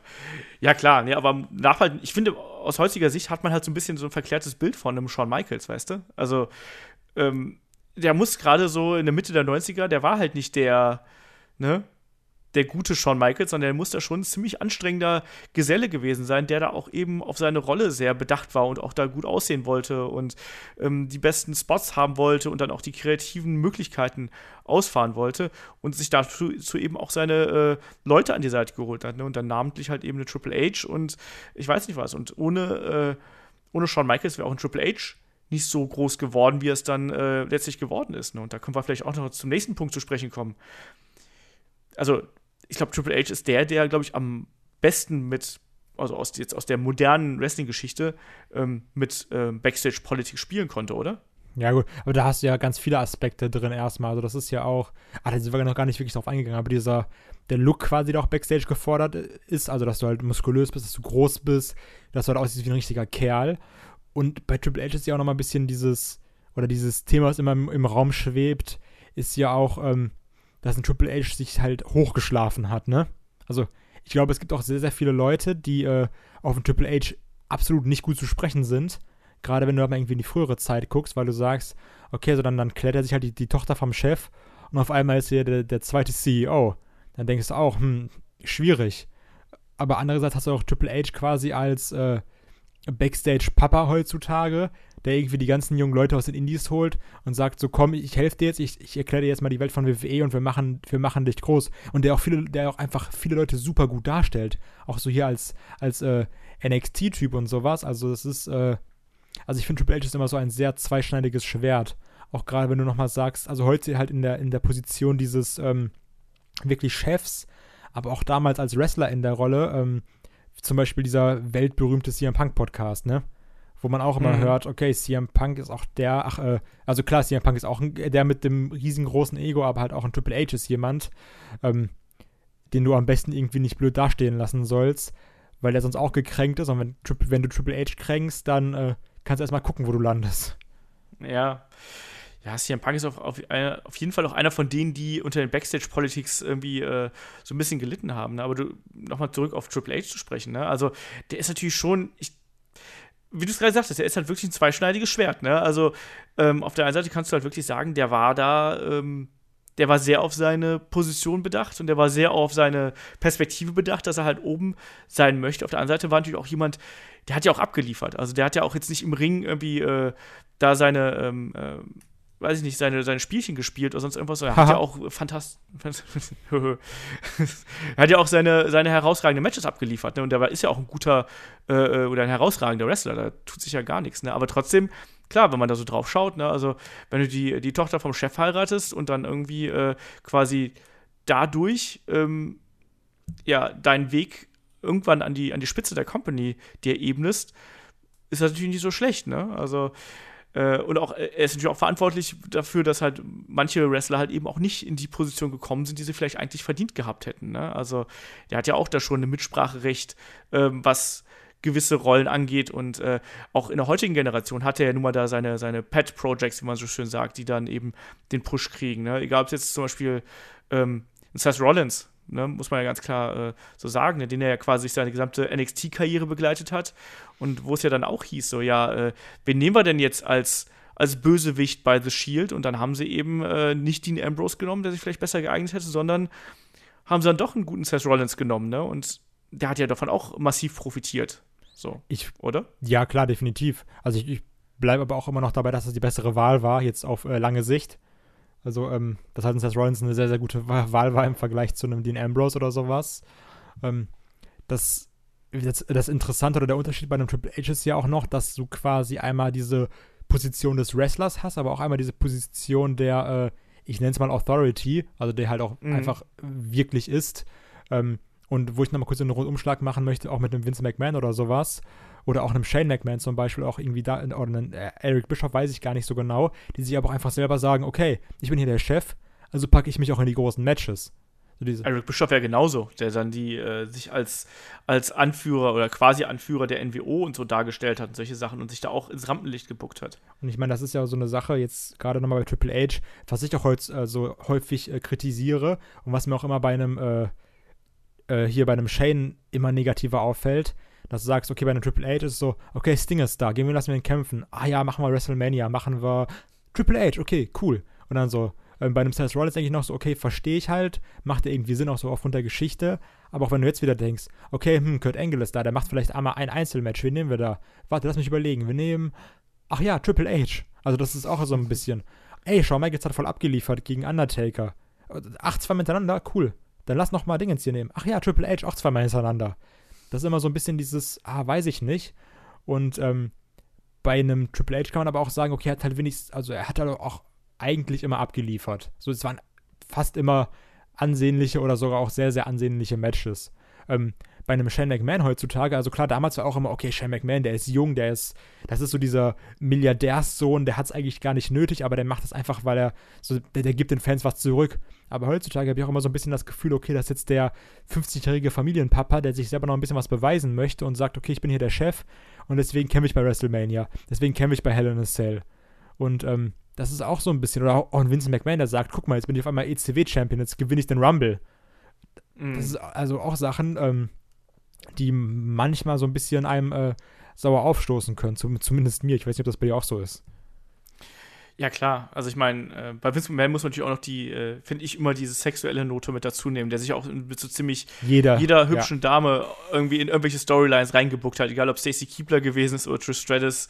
Er hatte irgendeine eine Knutschrolle mit jeder, so ungefähr, ne? Also, oder zumindest eine Fummelrolle, egal was. Aber ja, klar, also mich stört das ja auch massiv. Ähm, äh, ich tue mich da halt ein bisschen schwer, wie man das begründen soll. Aber du hast natürlich da absolut recht. Ne? Aus Fansicht kann man das genau so äh, ja, als Hascherei um das Rampenlicht irgendwie äh, erkennen. Ne? Also äh, egal, ob man jetzt irgendwie Triple H als Wrestler oder nicht äh, gut findet, ähm, es ist letztlich so, dass er halt eben sich sehr häufig eben in die prominente Position reinstellt. Und ich meine, WrestleMania 32, auch da hätte er nicht unbedingt ähm, noch mal ein halbes Jahr den Gürtel halten müssen, irgendwie sowas. Ach, ja? stimmt, also, ganz vergessen, genau. Vorhin auch erwähnt, WrestleMania 16, ähm, wo, äh, Royal Rumble 16, wo dann auch nochmal ein Triple H einfach den Rumble gewonnen hat. Ja. Wo du auch denkst, so, tu das Not. Oder ja. ähm, halt auch, was ich ein äh, schönes Beispiel finde, ist, ähm, du hast halt auch gemerkt, auf einmal war auch ein Triple H in der CM Punk John Cena Storyline drin. Und so. Und Kevin Nash. Genau, und dann so, gut, wenn ich halt nicht kämpfen kann, bin ich halt Ringrichter und Kevin Nash kommt auch nochmal dazu, weil das ist halt mein Buddy. Das ist ja auch dieses, wir holen unsere Freunde zurück. Und bei Daniel Ja. Bryan war es wieder das Gleiche. Und ähm, sind wir mal ehrlich, also wir haben alle immer diesen schönen Daniel Bryan-Moment vor Augen mit der Authority und sowas. Aber wie unfassbar nervig und nervtötend war eigentlich diese Authority-Storyline, wo über zwei Jahre jede Raw-Episode von Triple H und nach Stephanie McMahon eröffnet wurden. Absolut. die auch ja. komplett überpräsent waren. ja, und dasselbe haben wir jetzt ja aktuell eigentlich mit dem Shane McMahon. Und da schließt sich ja der Kreis dann wieder. Ne? Also ich finde jetzt inzwischen auch, dass Shane McMahon äh, Nervig wird. Der kann ein anstrengender Charakter werden, wenn das so weitergeht. Und wenn die den halt nicht irgendwie in irgendeiner Form interessant machen. Das muss, da muss man halt mal abwarten, wie sich jetzt in den nächsten Wochen da entwickeln. Aber ähm, der kann halt eben auch in die anstrengende Richtung gehen. ne? Da stimme ich dir äh, absolut zu. Und ja, ein Triple H ist da halt immer jemand, der, ich glaube, bei ihm ist das, glaube ich, so eine Mischung aus, ähm, ja, Ego und aber auch so Verantwortungsbewusstsein. Weißt du, bevor ich das jemand anders machen lasse, bei dem ich nicht genau weiß, wie das funktioniert, mache ich es lieber selber. Ja, So, also ja, du? klar kann ich mir auch, ja, also, also ich, also ich, also ich finde, du musst einmal irgendwie, also auf der einen Seite kannst du halt wirklich sagen, wir haben Sachen, die machen Sinn. Zum Beispiel jetzt, also jetzt mal vom Ende abgesehen, aber ähm, die Rollins und Triple H Storyline hätte auf jeden Fall sehr, sehr cool werden können, ist einfach nur unglücklich gelaufen. Und ich weiß noch, wir waren alle absolut gehypt deswegen. Äh, weil das, Ja. das war so, okay, das war jetzt irgendwie vier Jahre in the making. Du hast halt seit NXT und dann geht's immer weiter und auch diese Videopakete, das war ja alles sehr episch aufgezogen. Aber, ähm, also, ob du jetzt irgendwie, ob du ein Sting nicht auch einfach gegen Undertaker hättest stellen können, ist halt die Frage, ne? Oder ob du da jetzt zwingend den Triple H gebraucht hast. Ob du jetzt einen Ja. Kurt Angle zwingend gegen äh, einen Triple H stellen musst, ist auch die Frage. So, das ist auch dieses, okay, so, egal wer von beiden gewinnt, im Endeffekt profitiert keiner davon. Ja, so ist es halt, ne? Irgendwie. Also, weil, wenn du halt diese. Also, vor allem, wir hatten, es ist ja auch jetzt nicht so, als ob zum Beispiel Triple H gegen Kurt Angle, ob das jetzt ein neues Match wäre, weil das hatten wir ja, de facto hatten wir die Geschichte ja schon mal vor 15 Jahren oder sowas. Ähm, deswegen. äh, Eigentlich sollte man ja glauben, es wäre klüger, wenn man die Alten gegen die Jungen stellt, damit äh, die Jungen was lernen und die Jungen vielleicht noch angehoben werden.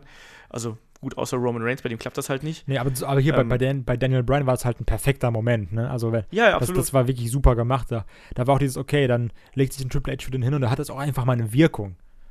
Und jetzt ist so, okay, Ja. ich bin Triple H, ich gewinne nochmal den Rumble, weil ich bin halt ein cooler Opa. Und dann äh, verliere ich halt bei WrestleMania gegen Roman Reigns und alle so, na, schwierig, habe ich nicht so Bock drauf. Ja, das war schon so. Apro, nicht Bock drauf. Auch darf, darf ich da auch nochmal Seamus mit reinwerfen, der auch so den, den Ruf hat, dass er Triple H's Gym Buddy gewesen ist? Die, die hat mich gewundert, als ich, als ich das gelesen habe. Ich dachte so, Seamus, also, hast du dich vertippt oder was hier gerade los war? Dazu, darüber weiß ich eigentlich so gut wie gar nichts. Es hieß halt lange Zeit, dass Seamus und Triple H, ähm, dass die halt immer zusammen pumpen gegangen sind und äh, dadurch halt gute Kumpels sind. Und dadurch, äh, ja, man, böse Zungen könnten behaupten, dadurch hat Seamus vielleicht auch den ein oder anderen äh, Champion-Titel mehr gewonnen, als er eigentlich hätte gewinnen sollen. Ja gut, also ich sag mal so, der Anfang war ja schon sehr imposant von dem Seamus, ne? Also direkt, zack, ich bin einen Monat da und auf einmal bin ich WWE-Champion. Ja, aber erinnerst du dich noch an diese Geschichte, wo er da gegen Roman Reigns um den Champion-Titel gefädelt ist? Das war ganz grauenhaft. Meinst du die mit dem Money in the Bank-Koffer?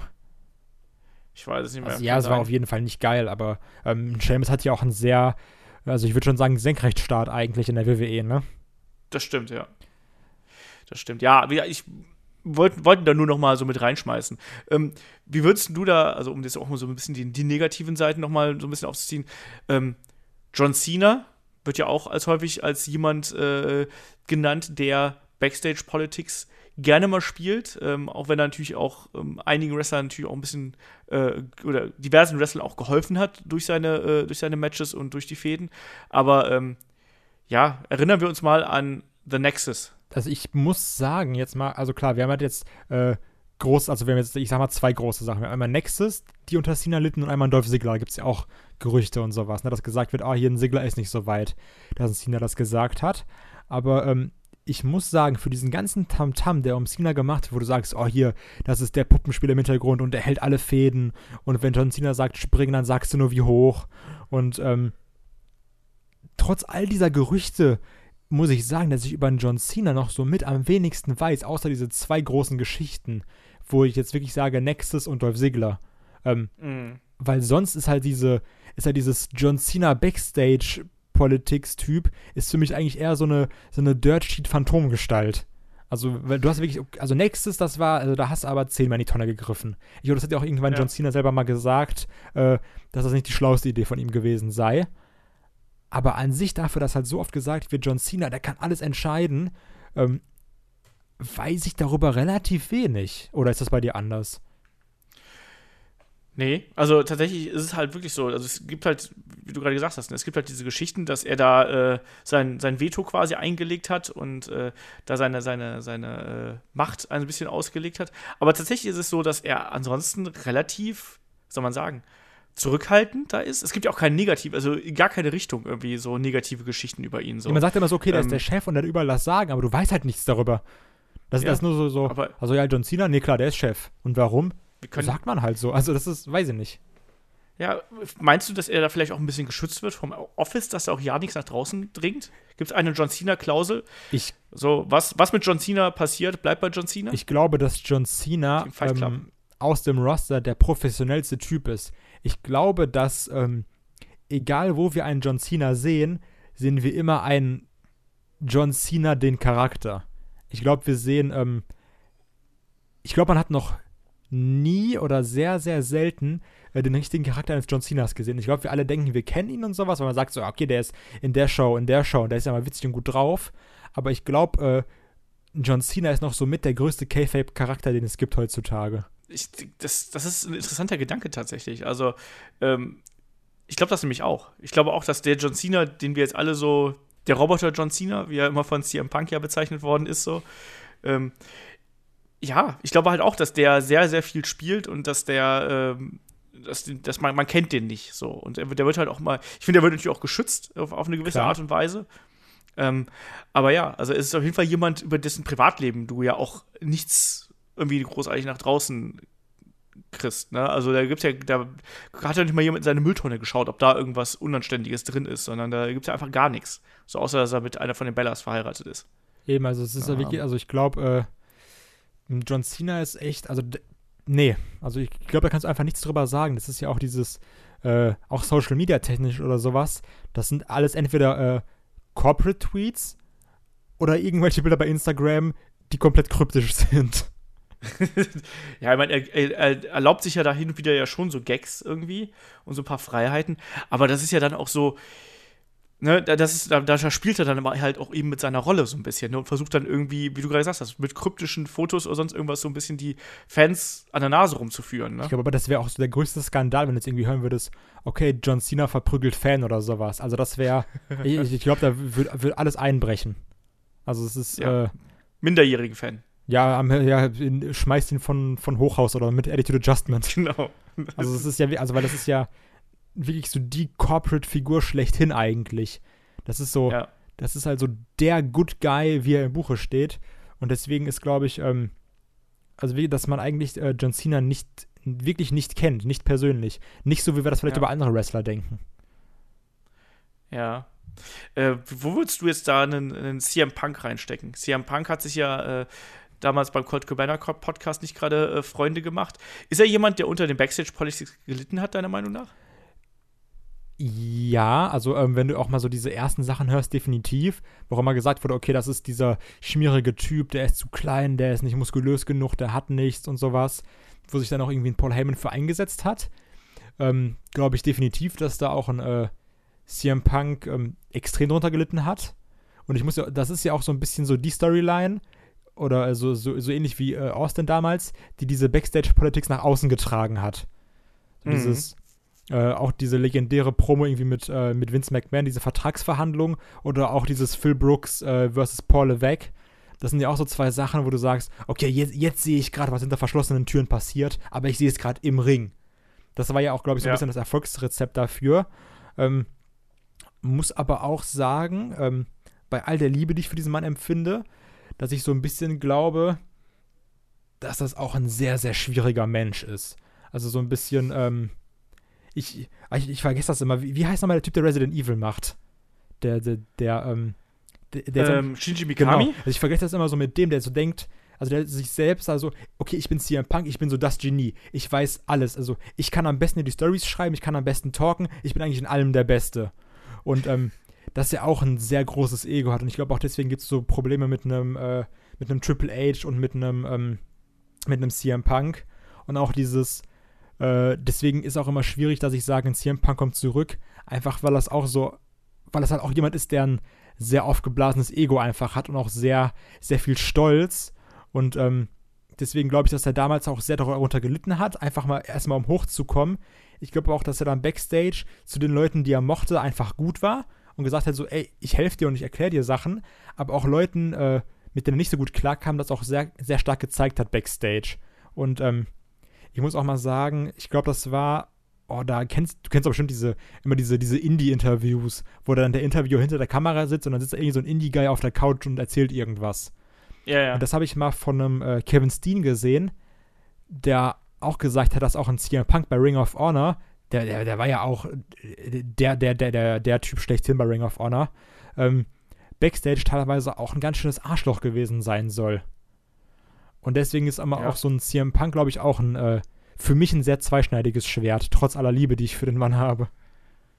Ja, also es ist natürlich immer einfach, ähm, jemanden, der uns quasi so geile Momente geschenkt hat, irgendwie dann so als Opfer darzustellen. Aber ich glaube auch, dass er nicht der einfachste im Umgang ist. Und auch da wieder, du musst natürlich auch, wenn du für so, eine, für so ein Unternehmen wie WWE arbeitest, musst du halt auch sozial in irgendeiner Form kompatibel sein. Ich glaube, dass er das nicht unbedingt ist. Gerade wenn du so ständig auf Tour bist, ist er, glaube ich, kann er anstrengend werden. Ich glaube zum Beispiel auch, dass heutzutage auch ein Brock Lesnar ähm, nicht dass der irgendwann anecken würde, wenn er nonstop mit WWE auf Tour wäre. Also mehr als es heute also, ist. Weil er auch einfach, also ich finde, Brock Lesnar verkörpert auch nochmal sehr dieses, okay, ich bin der Mann, ich gehe jetzt mit Schrotflinten Kaninchen jagen. das, ist, das ist halt so ein bisschen Aus der Brock Lesnar, weißt du? Ja, also das ist halt wirklich so. Das ist ja auch das, äh, warum halt Wrestler damals aneinander geeckt sind, weil ja dieses, okay, ich bin der Männlichste hier. Und dann so, nein, ich bin der Männlichste. Mhm. Und das hast du halt heutzutage ein bisschen weniger. Damals so, okay, so komm, ich esse jetzt hier, ich trinke jetzt hier meinen veganen Smoothie und dann nochmal esse ich hier meinen äh, Low-Carb-Salat und dann mache ich nochmal irgendwie ein äh, Workout. Und ich glaube, damals war so, okay, ich esse jetzt hier mein Steak und dann gehe ich Gewichte heben und du mich damit nervst, dann hau ich dir in die Fresse. also ich, ich glaube, das ist halt wirklich ähm, heutzutage einfach noch ein bisschen gesitteter dazu geht. Ich habe das auch irgendwann mal gehört, dass auch viele einfach sind, okay, die sind da einfach müde und da wird auch nicht gefeiert, sondern da zieht sich jeder irgendwie seine, seine Beats auf und spielt irgendwas auf der Switch oder keine Ahnung wo. Oder zieht seine Beats auf, setzt sich die Schlafmaske auf und will seine Ruhe haben. Ja. Das glaube ich halt auch. Da wird auch, also diese Feierkultur von damals, damals waren ja auch noch nicht so viele Events dazwischen, muss man auch dazu sagen. Ne? Und wenn du jetzt heute quasi von einer Stadt in die nächste ähm, reist und dazwischen noch Pressetermine äh, abreißen musst, da musst du halt auch einfach fit sein. Und das ist ja auch einfach so. Die Leute, die sind dann im Eimer, die legen sich ins, äh, ins Bett, die gehen nochmal trainieren und essen was oder sonst irgendwas. Und ähm, muss einfach mehr Profi heutzutage sein, als das früher der Fall war. Ähm, ja, trotzdem. Aber ich habe mal, eine, hab, ja?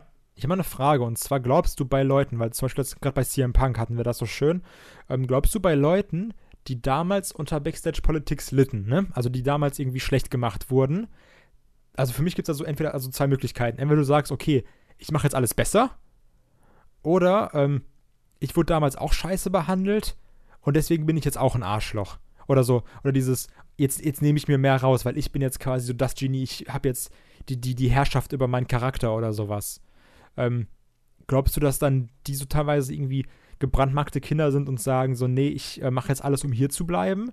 Oder die sagen, ähm, okay, ich bin da durchgegangen, ich weiß, wie blöd das für mich damals war, ich sorge jetzt dafür, dass andere das besser haben.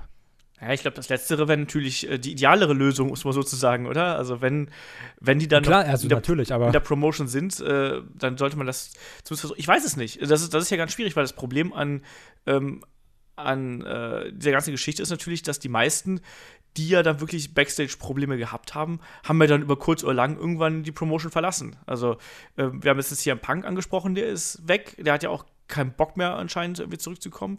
Ich will jetzt noch ein paar andere Namen hier irgendwie aufführen. Also da hast du noch zum Beispiel Shane Douglas, der auch kurze Zeit nur bei WWE war, keinen Fuß in die Tür gekriegt hat und auch bei der WCW ja keinen Fuß in die Tür gekriegt hat und die damals verlassen hat. Also erstmal wegen Ric Flair, die, die sich beide hassen wie die Pest und dann eben äh, ja bei der WWE auch nicht angenommen worden ist und halt auch von der Clique rausgemobbt worden ist. Bam Bigelow ja zum Beispiel genauso, der auch von der Clique rausgemobbt worden ist. Ähm, ich glaube, die meisten haben gar keine Chance dafür, noch irgendwas besser zu machen, oder? Beziehungsweise die kommen halt dann gar nicht mehr in die, also mir fallen jetzt wenig Beispiele ein von Leuten, die halt irgendwie, wo du mitbekommen hast, dass die irgendwie unten gehalten werden sollten und die da langfristig wirklich der riesengroße Star geworden sind. Also weil zum Beispiel ein CM Punk war ja auch vergleichsweise kurz nur an der Spitze. Wie lange war das? Ein Jahr, anderthalb, zwei? 434 Tage. Ja, dann sind es zwei. Ja, aber also du, du, musst ja trotzdem sagen, dass halt ein CM Punk als einer der größten Star, Stars der letzten Jahre gehandelt wird, ne? Das stimmt. Aber natürlich also. trotzdem, weil du ja gefragt hast, so, glaubst, du, glaubst du denn, dass er sich jetzt darum gekümmert hat, dass äh, Leute sich da besser zurechtgefunden haben? Weil das bezweifle ich halt irgendwie, gerade aufgrund des die Art und Weise, wie sich der gute äh, Phil Brooks auch so in, in diversen, an diversen Stellen präsentiert hat. Ja, das ist ja so ein bisschen die Sache. Also allein jetzt von den Sachen, die man aus irgendwie Interviews und so mitbekommt, ist es halt auch so, dass äh, zum Beispiel bei einem Ambrose hat man das, glaube ich, mal gehört, dass er sagt, okay, mit einem Punk konntest du eigentlich immer reden, wenn du Fragen hattest. Also ich glaube, ich glaube, ich glaube halt ein CM Punk ist auch einfach jemand, der gerne so sein, sein, sein Wissen weitergibt, mhm. der so mhm. sagt, okay, ich habe halt Ahnung und lass mich dir helfen, weißt du? Weil das ist halt einmal dieses, okay, ich bin nett, ich helfe dir, aber es ist auch auf der anderen Seite so dieses, so ich habe halt Ahnung, hör mir mal zu, weißt du? Das, ähm, die, die Frage das, ist ja, wieder tausendmal weißt du gesagt. Ja, ähm, aber die Frage ist doch immer, die, die, Frage ist doch immer, äh, geht ihr auf die Leute zu und sagt, komm mal mit, ich erkläre dir mal was, oder wartet er darauf, dass er, dass die anderen zu ihm kommen? Ja, das ja, ist halt schwierig. Also es kommt darauf an, wie du es aufnimmst. Ähm, an, also könnte es sein, dass du zu mir kommst und sagst, okay, Kai, ich gebe dir jetzt mal ein paar Tipps. Immer. Dann sage ich, oh, das ist aber nett von dir. Oder du kommst zu mir und sagst, okay, ich, guck mal, ich gebe dir mal ein paar Tipps. Und dann denke ich, oh, der ist aber ein bisschen aufdringlich. Also so, der, der will sich nur aufspielen, weißt du? Also, nicht weißt du. ähm, ähm, das ist so ein bisschen dieses. Also es kann ja auch zum einen Selbstdarstellung sein oder einfach nur, nur Nettigkeit. Ja, eben. Aber das ist ja auch das genau das, worum es ja eigentlich bei den ganzen Backstage-Politics geht. Ne? Also es ist ja eigentlich, geht es ja um die, um die zwischenmenschlichen Beziehungen und auch wie, wie falsch man sich auch teilweise untereinander verstehen kann, ne? Oder wie konträr einfach auch die Charaktere irgendwie sein können. Und dadurch äh, dass da Konflikte entstehen. Ich glaube, den meisten, klar gibt es welche, die da auch wirklich bewusst ihre Position ausgenutzt haben und sich bewusst ihre äh, Rolle ausgesucht haben. Zum Beispiel JBL, glaube ich schon, dass der sich relativ klar darüber war, wie er beim Office rüberkommt, wenn er diese Enforcer-Rolle einnimmt und dass er garantiert Leute da hatte, die, von denen er wusste, dass es ihm da, dass ihm das zugutekommt. Irgendwann mal. Und dann eben Also ich glaube auch ganz ehrlich, dass ein JBL einfach ein Bully ist. Also wirklich so. Von all den Sachen, die ich gehört habe, glaube ich, das ist einfach ein, ähm, jetzt bewusster Wortwahl, einfach ein ziemliches Arschloch. Der halt wirklich gesagt hat, okay, ich, ich äh, hänge jetzt hier an meiner Rolle und ich, ich mache jetzt die anderen einfach nieder, weil dann kann ich mich schön bei den äh, Veteranen einschleimen, die denken so, oh, hier, das ist aber einer der alten Schule und ist er vielleicht sogar auch einfach. Ähm, ich glaube aber, dass ein sehr, sehr unangenehmer Mensch backstage gewesen.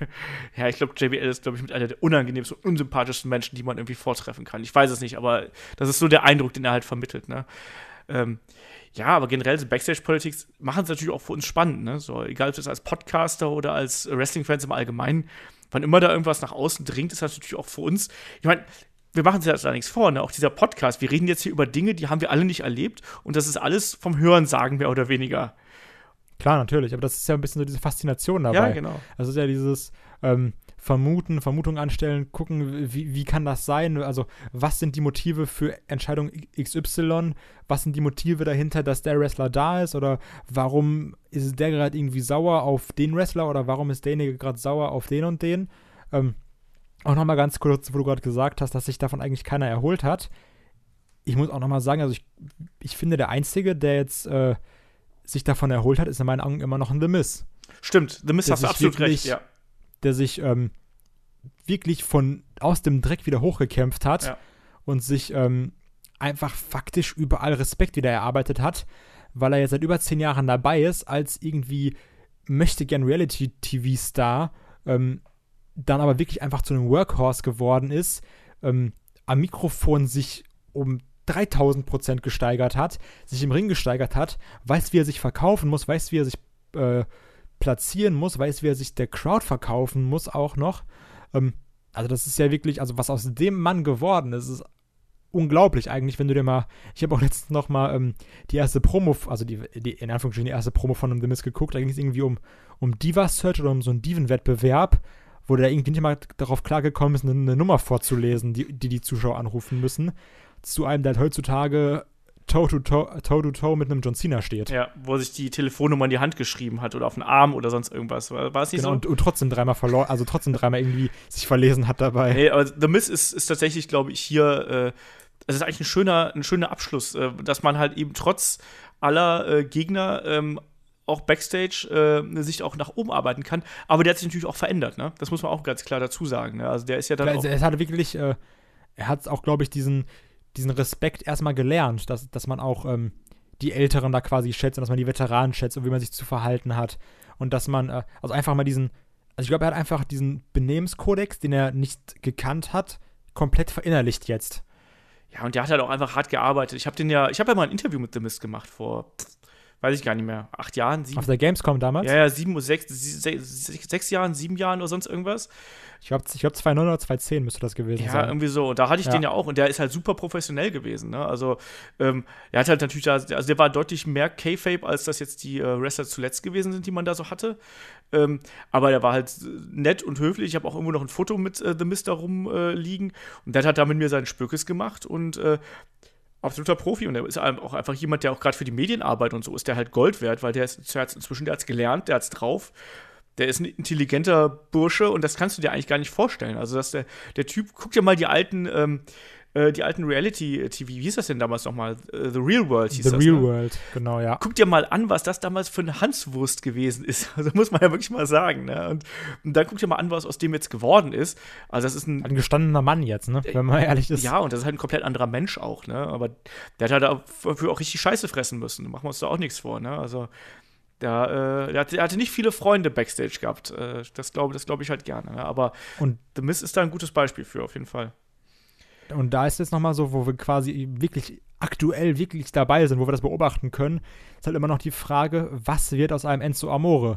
Wo es ja auch, wo, du gesagt, wo man gesagt hast, okay, der ist im Doghouse und der wird gefeuert. Und wenn jetzt Big Cass, wenn die sich trennen, dann ist aber Enzo so der Erste, der weg ist, weil der kann nicht wresteln, der hat nichts, der hat quasi nur die Crowd hinter sich, wo du jetzt auch merkst, okay, das ist viel, viel, viel, viel wert, dass du die Crowd hinter dir hast und einfach Merch verkaufst, wo dann auch quasi ähm, der Charakter, wo du gesagt hast, der ist backstage komplett unverträglich, ähm, dass der jetzt diesen Charakter einfach verkörpert. Mhm. Also dieses, okay, das, wofür ich anscheinend gehasst werde, so, ich bin ein, also so, also dass, dass er momentan kein Charakter spielt, sondern er, er ist einfach er selbst. Und ähm, das ist ja auch das, was ein Corey Graves sagt, ähm, was dann sehr anstrengend ist, wenn du wirklich so jemanden um dich herum hast und das die ganze Zeit, der immer aufgedreht ist, immer rumschreit, irgendwas für Instagram macht. Ähm, und da ist halt auch die Frage, also ich glaube definitiv, ein Enzo Amore wäre schon 17 Mal weg, wenn er jetzt nicht das Gesicht der Cruiserweight Division wäre. Ja, der hat halt auch einen unfassbaren Wiedererkennungswert natürlich, ne? Also, Ja, also ich glaube, der hat aber auch jetzt ähm, Glück gehabt, einfach, wie jetzt so ein bisschen, da standen halt gerade die Planeten sehr gut. ja. Das ist halt durch die Sache mit äh, Tour of Five. Ja, klar, aber äh, trotzdem ist er halt jemand, der bringt halt Charakter mit in irgendeiner Form, ne? Und der ist inzwischen halt eben jemand, der ist anders als, äh, egal ob jetzt bei Two of Five, aber auch hier im Main Roster wäre der auch jemand, der auf seine Art und Weise hervorstechen würde, aber da halt eben aufgrund seiner körperlichen Defizite äh, mehr auffallen würde, ne? Und ich, äh, es ist halt schwierig, mir ging ja auch selber auf den Keks, aber er ist halt trotzdem irgendwie jemand, den vergisst du halt eben nicht, wenn du bei einer Show gewesen bist oder wenn du dir eine äh, TV-Show angeschaut hast. Klar, der, der hat halt auch diesen gewissen äh, It-Faktor, ne? Ja, eben. Das, das, haben, das bringen halt nicht mehr so viele mit. Ne? Also gerade wenn du in die Cruiserweight Division reinschaust, ähm, da ist nicht mehr so viel. Ich bin jetzt mal gespannt, wie, was sie aus dem Drew Gulag machen ähm, und wie sich der entwickelt, weil den halte ich auch noch gerade in seiner aktuellen Rolle als jemanden, der da durchaus noch eine, eine bessere Position einnehmen könnte. Schauen wir mal. Das stimmt. Ja, wollen wir dann damit das äh, Thema Backstage Politics abschließen und zu den Fragen kommen, lieber Kai? Machen wir. Machen wir. Ihr wisst da draußen, Fragen stellt ihr an freiheitlook.de. Ansonsten äh, Facebook, Twitter, Instagram, YouTube einfach drunter knallen ähm, oder uns äh, eine Nachricht schicken. Wir lesen das und bauen das hier ein. Ähm, ich fange mal, wo fange ich denn hier mal an? Wir haben doch immer, immer so viele. Ähm, Wir hauen, wir hauen jetzt alles durch. Komm, wir machen jetzt Akkordarbeit hier. Genau. Ähm, der NJPW for President fragt, wie würdet ihr ein Daniel Bryan Comeback bei New Japan Pro Wrestling finden? Ich liebe ihn ja, aber genau deswegen sollte er nicht mehr zurück in den Ring. Ähm, ja, es ging, ging ja die letzten Tage ja schon wieder Gerüchte rum, dass äh, Daniel Bryan nochmal beim Arzt gewesen wäre und nochmal sehen will. Ähm, äh, ich, wir haben es, glaube ich, schon sehr oft gesagt. Also ich tue mich da sehr, sehr schwer mit. Ich würde ihn auch total gern noch mal im Ring sehen, aber ähm, wenn da die Meinungen auf sich der Ärzte auseinandergehen und man weiß nicht so genau, ähm, ob er da fit ist, finde ich, dass er da lieber seine Leidenschaft ein bisschen zurückstellen sollte und äh, lieber gesund weiterleben sollte. Also Kai, wie geht's dir dabei? Ähm, erstmal, ich finde es halt schön an, als Anschluss an den Podcast, dass natürlich direkt gerüchtet wird, wer Daniel Bryans Gegner ist. Hast du mitbekommen? Äh, nee. Shane McMahon. Ach so, okay. Das ist halt auch wieder so, ja, hm, na, natürlich, wer sonst? Und ähm, also ich bleibe dabei. Ich habe da auch äh, jetzt nochmal lange drüber diskutiert. Und ich bin kein Fan davon, wenn Leute aus dem Retirement kommen und sagen, ich mache jetzt nochmal ein Match. Ähm, ich glaube halt, bei einem Daniel Bryan wird das zu 99% auch sehr gut werden und auch fantastisch für die Fans. Auch einfach, weil er dann sagt, okay, ich habe nochmal einen Abschluss für mich gefunden. Aber ich muss auch immer noch sagen, Daniel Bryan ist jetzt Familienvater. Ja. Und ähm, da muss halt nur mal eine Sache schief gehen. Und wenn dann irgendwie vorbei ist, so dann, also das, das Risiko ist es mir irgendwie nicht wert. Eben. Dieses, also da, da, da muss ich meinen, meinen, meinen inneren Trieb quasi zurückstellen und sagen, so, nee, dann habe ich halt lieber irgendwie einen gesunden Daniel Bryan, der irgendwie seine Tochter aufwachsen sieht, als ein Typ, der dann letztendlich irgendwie im Rollstuhl sitzt oder sowas, weil er gesagt hat, ach komm, einen mache ich noch oder irgendwie bleibende Gehirnschäden davon trägt. Ja, also oder sonst irgendwas. Nee. Also ich, das, da tue ich mich halt eben auch schwer mit. Ähm, egal ob jetzt bei WWE oder New Japan, also es wird ja auch gemunkelt, dass er dann eventuell, wenn sein Vertrag äh, ausläuft, dass er dann eben äh, zu New Japan gehen könnte. Gerade da, wo die sich noch ein bisschen härter gegen den Kopf kicken als bei, äh, als bei WWE, tue ich mich schwer mit. Ähm, ich will das eigentlich, glaube ich, gar nicht mehr. Also noch viel weniger als bei Kurt Angle, da haben wir letzte Ausgabe ja auch drüber gesprochen. Also muss nicht so wirklich sein. Ähm, der gute New JPW for President fragt auch, was war für euch der schlechteste Pay-Per-View in diesem Jahr bis jetzt? Ich habe jetzt gerade oh, Ich fand das. Hm? Ich, ich, wollte vorhin noch mal äh, nachgucken, was es für Pay-Per-Views in diesem Jahr gab, weil ich mich echt nicht mehr daran erinnern konnte. Ich, ich weiß, hast du, hast du was? Battleground. Punjabi ich. Prison Gedönse und alles. Baron, oh, Baron Corbin gegen Nakamura. Und all sowas. John das Cena gegen schlecht. Rusev und äh, Sami Zayn gegen Mike Kanellis. Gegen wen hat AJ gekämpft? Äh, gegen Kevin Owens. Ja, okay. Ja, das war der eine Kampf, das so war der eine Kampf, der okay war. Ja, aber die Fehde war jetzt auch nicht mega. Nee, eben. Ähm, also das war so das, was mir so spontan eingefallen ist. Ich habe einmal kurz uns durch unsere Podcast-Liste geschaut und dann so, oh ja, oh, der, der, der war schlecht, der war schlimm. Oh, oh, ja, All Hands Down, da war dieses dumme Flag-Match drin.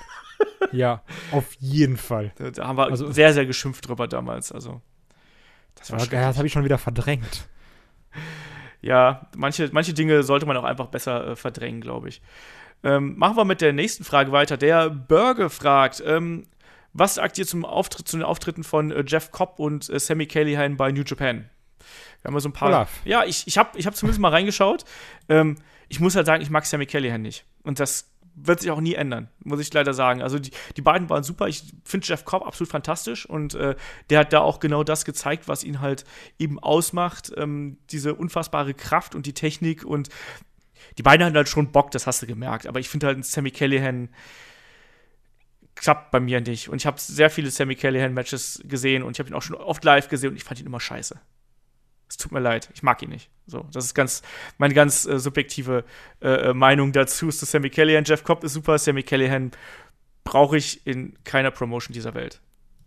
So, ganz Ich habe es absolut nicht gesehen. Also ich habe nicht, also hier irgendwie keinen kein Auftritt von den beiden bei äh, New Japan gesehen. Aber ich habe halt einen Jeff Cobb live gesehen und auch nochmal ein paar Matches von ihm irgendwie danach, weil er mich sehr beeindruckt hat. Der war ja irgendwie am, am zweiten Karate-Tag war der auf einmal da. Ja. Da habe ich gedacht, okay, wow, der ist irgendwie nicht sonderlich groß, ist aber so eine Powermaschine, der Typ. Also was, was der hebt, ist ja unfassbar. Und äh, Sammy Callahan, das war auch immer, als ich den jetzt bei NXT und so gesehen habe, ich dachte, also ich, also ich habe ihn so das erste Mal gesehen und gedacht, okay, wow, das ist ein Charakter. Aber er hat mir irgendwie nie was gegeben. Ja. Und ich meine, der war ja auch relativ schnell wieder weg, ne? Das stimmt. Er, der ist ja kein schlechter Wrestler. Ich finde, was mich bei Sammy immer so extrem stört, ich finde, er hat ein sehr starkes Overacting was, was er irgendwie nicht rauskriegt.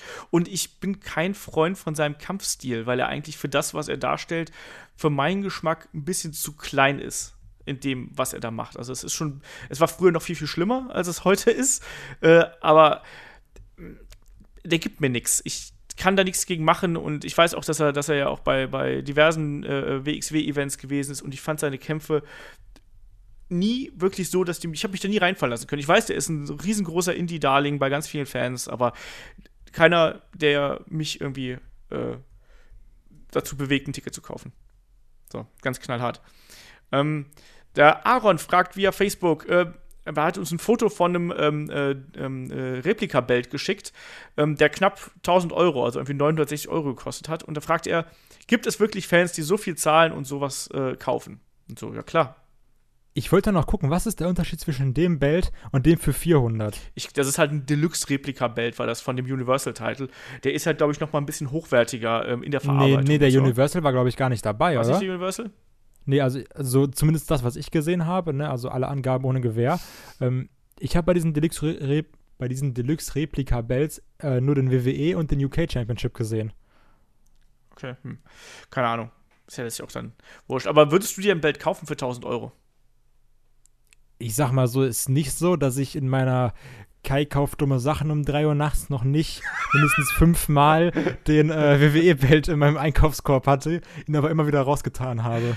Also, ähm, ich werde mir auf jeden Fall irgendwann so ein Replik Replika-Belt kaufen für äh, 400 Euro, Ja. wenn, er, wenn man da Prozente bekommt, weil ich die einfach geil finde und ich finde, das ist so ein stylisches Accessoire.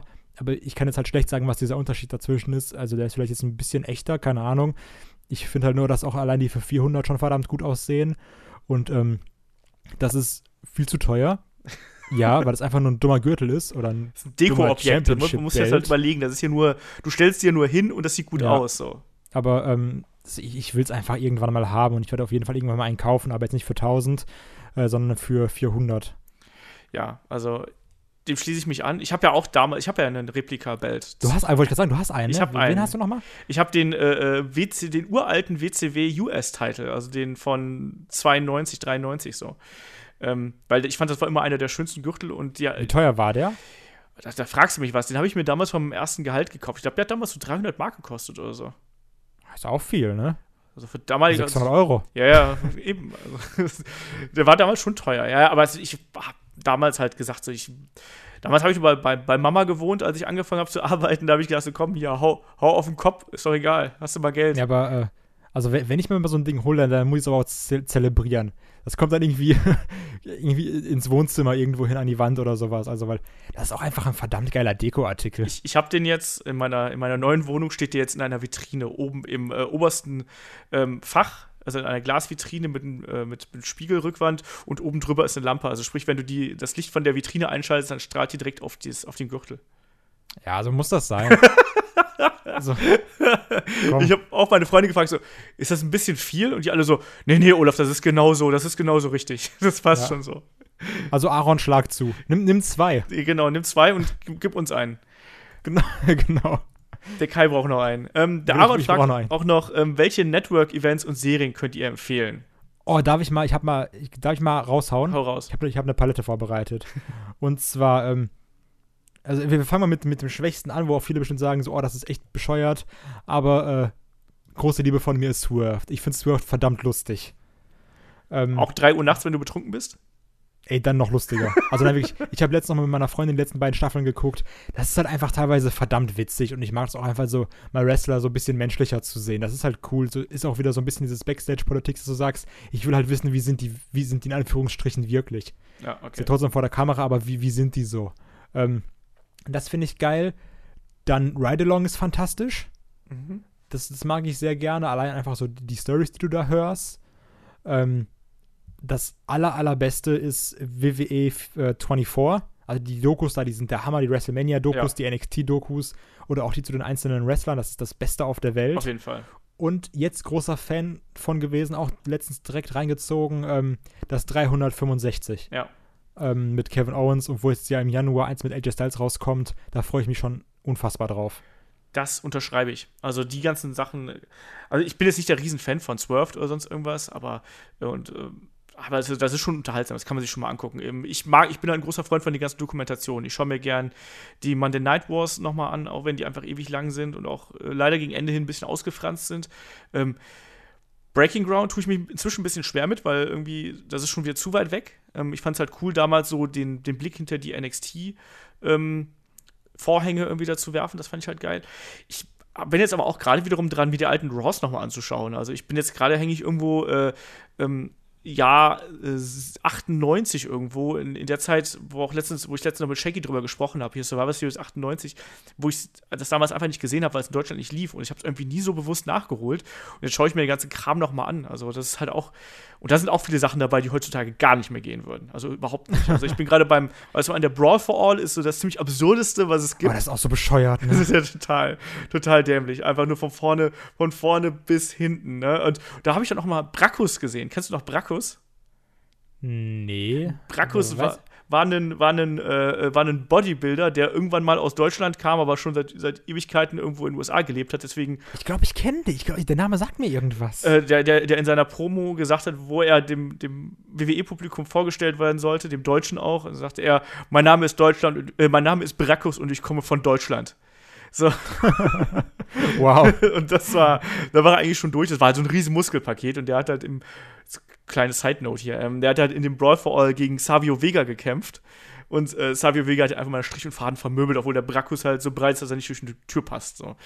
Aber ganz absurder Kram. Also die alten Raws kann man sich angucken. Und ich bin ja, ich hab's ja schon häufiger gesagt, auch Fan von den alten äh, WCW äh, Pay-Per-Views und sowas. Ich kann mir das gerne äh, zwischendurch mal anschauen. Und Oder zur Not guck dir einfach die ganzen alten Rumbles an. Also da hast du auch Unterhaltung Eben. für, für, für ein paar Wochenenden. Eben, und Das ist Network-Events. einfach geil. Ja, und Network-Events an sich.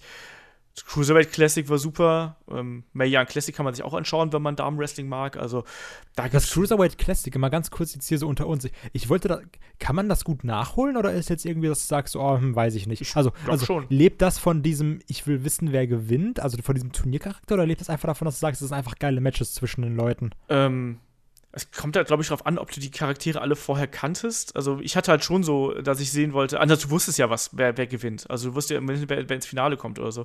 Also ich, ich fand, das war einfach geiles Wrestling und mich haben da einfach manche, und ich war halt gespannt, wie manche Leute eben in dieser Umgebung funktionieren. Ähm, ich würde es mir halt an der Stelle auf jeden Fall nochmal anschauen. Alles klar. Also da auch klare, klare Zuguckempfehlung. Ähm, der Wheezy fragt via Mail: Glaubt ihr, WWE möchte mit dem Charakter Jason Jordan Heat von Roman Reigns abziehen? Das war eine verkürzte Nein. Fassung. Äh, Der gute Wheezy hat eine lange E-Mail dazu geschrieben, aber wenn ich die jetzt hier vorlesen ähm, würde, ähm, dann äh, wären wir morgen noch dran. Aber danke für die lange Mail. ähm, es war halt so sinngemäß so nach dem Motto: Ja, wenn man die jetzt irgendwie zusammen in den Angle steckt, dann der Jason Jordan wird hier momentan ausgebucht, vielleicht bucht man dann weniger Roman Reigns aus. Kai. Nee, glaube ich, kann nein, auf keinen Fall.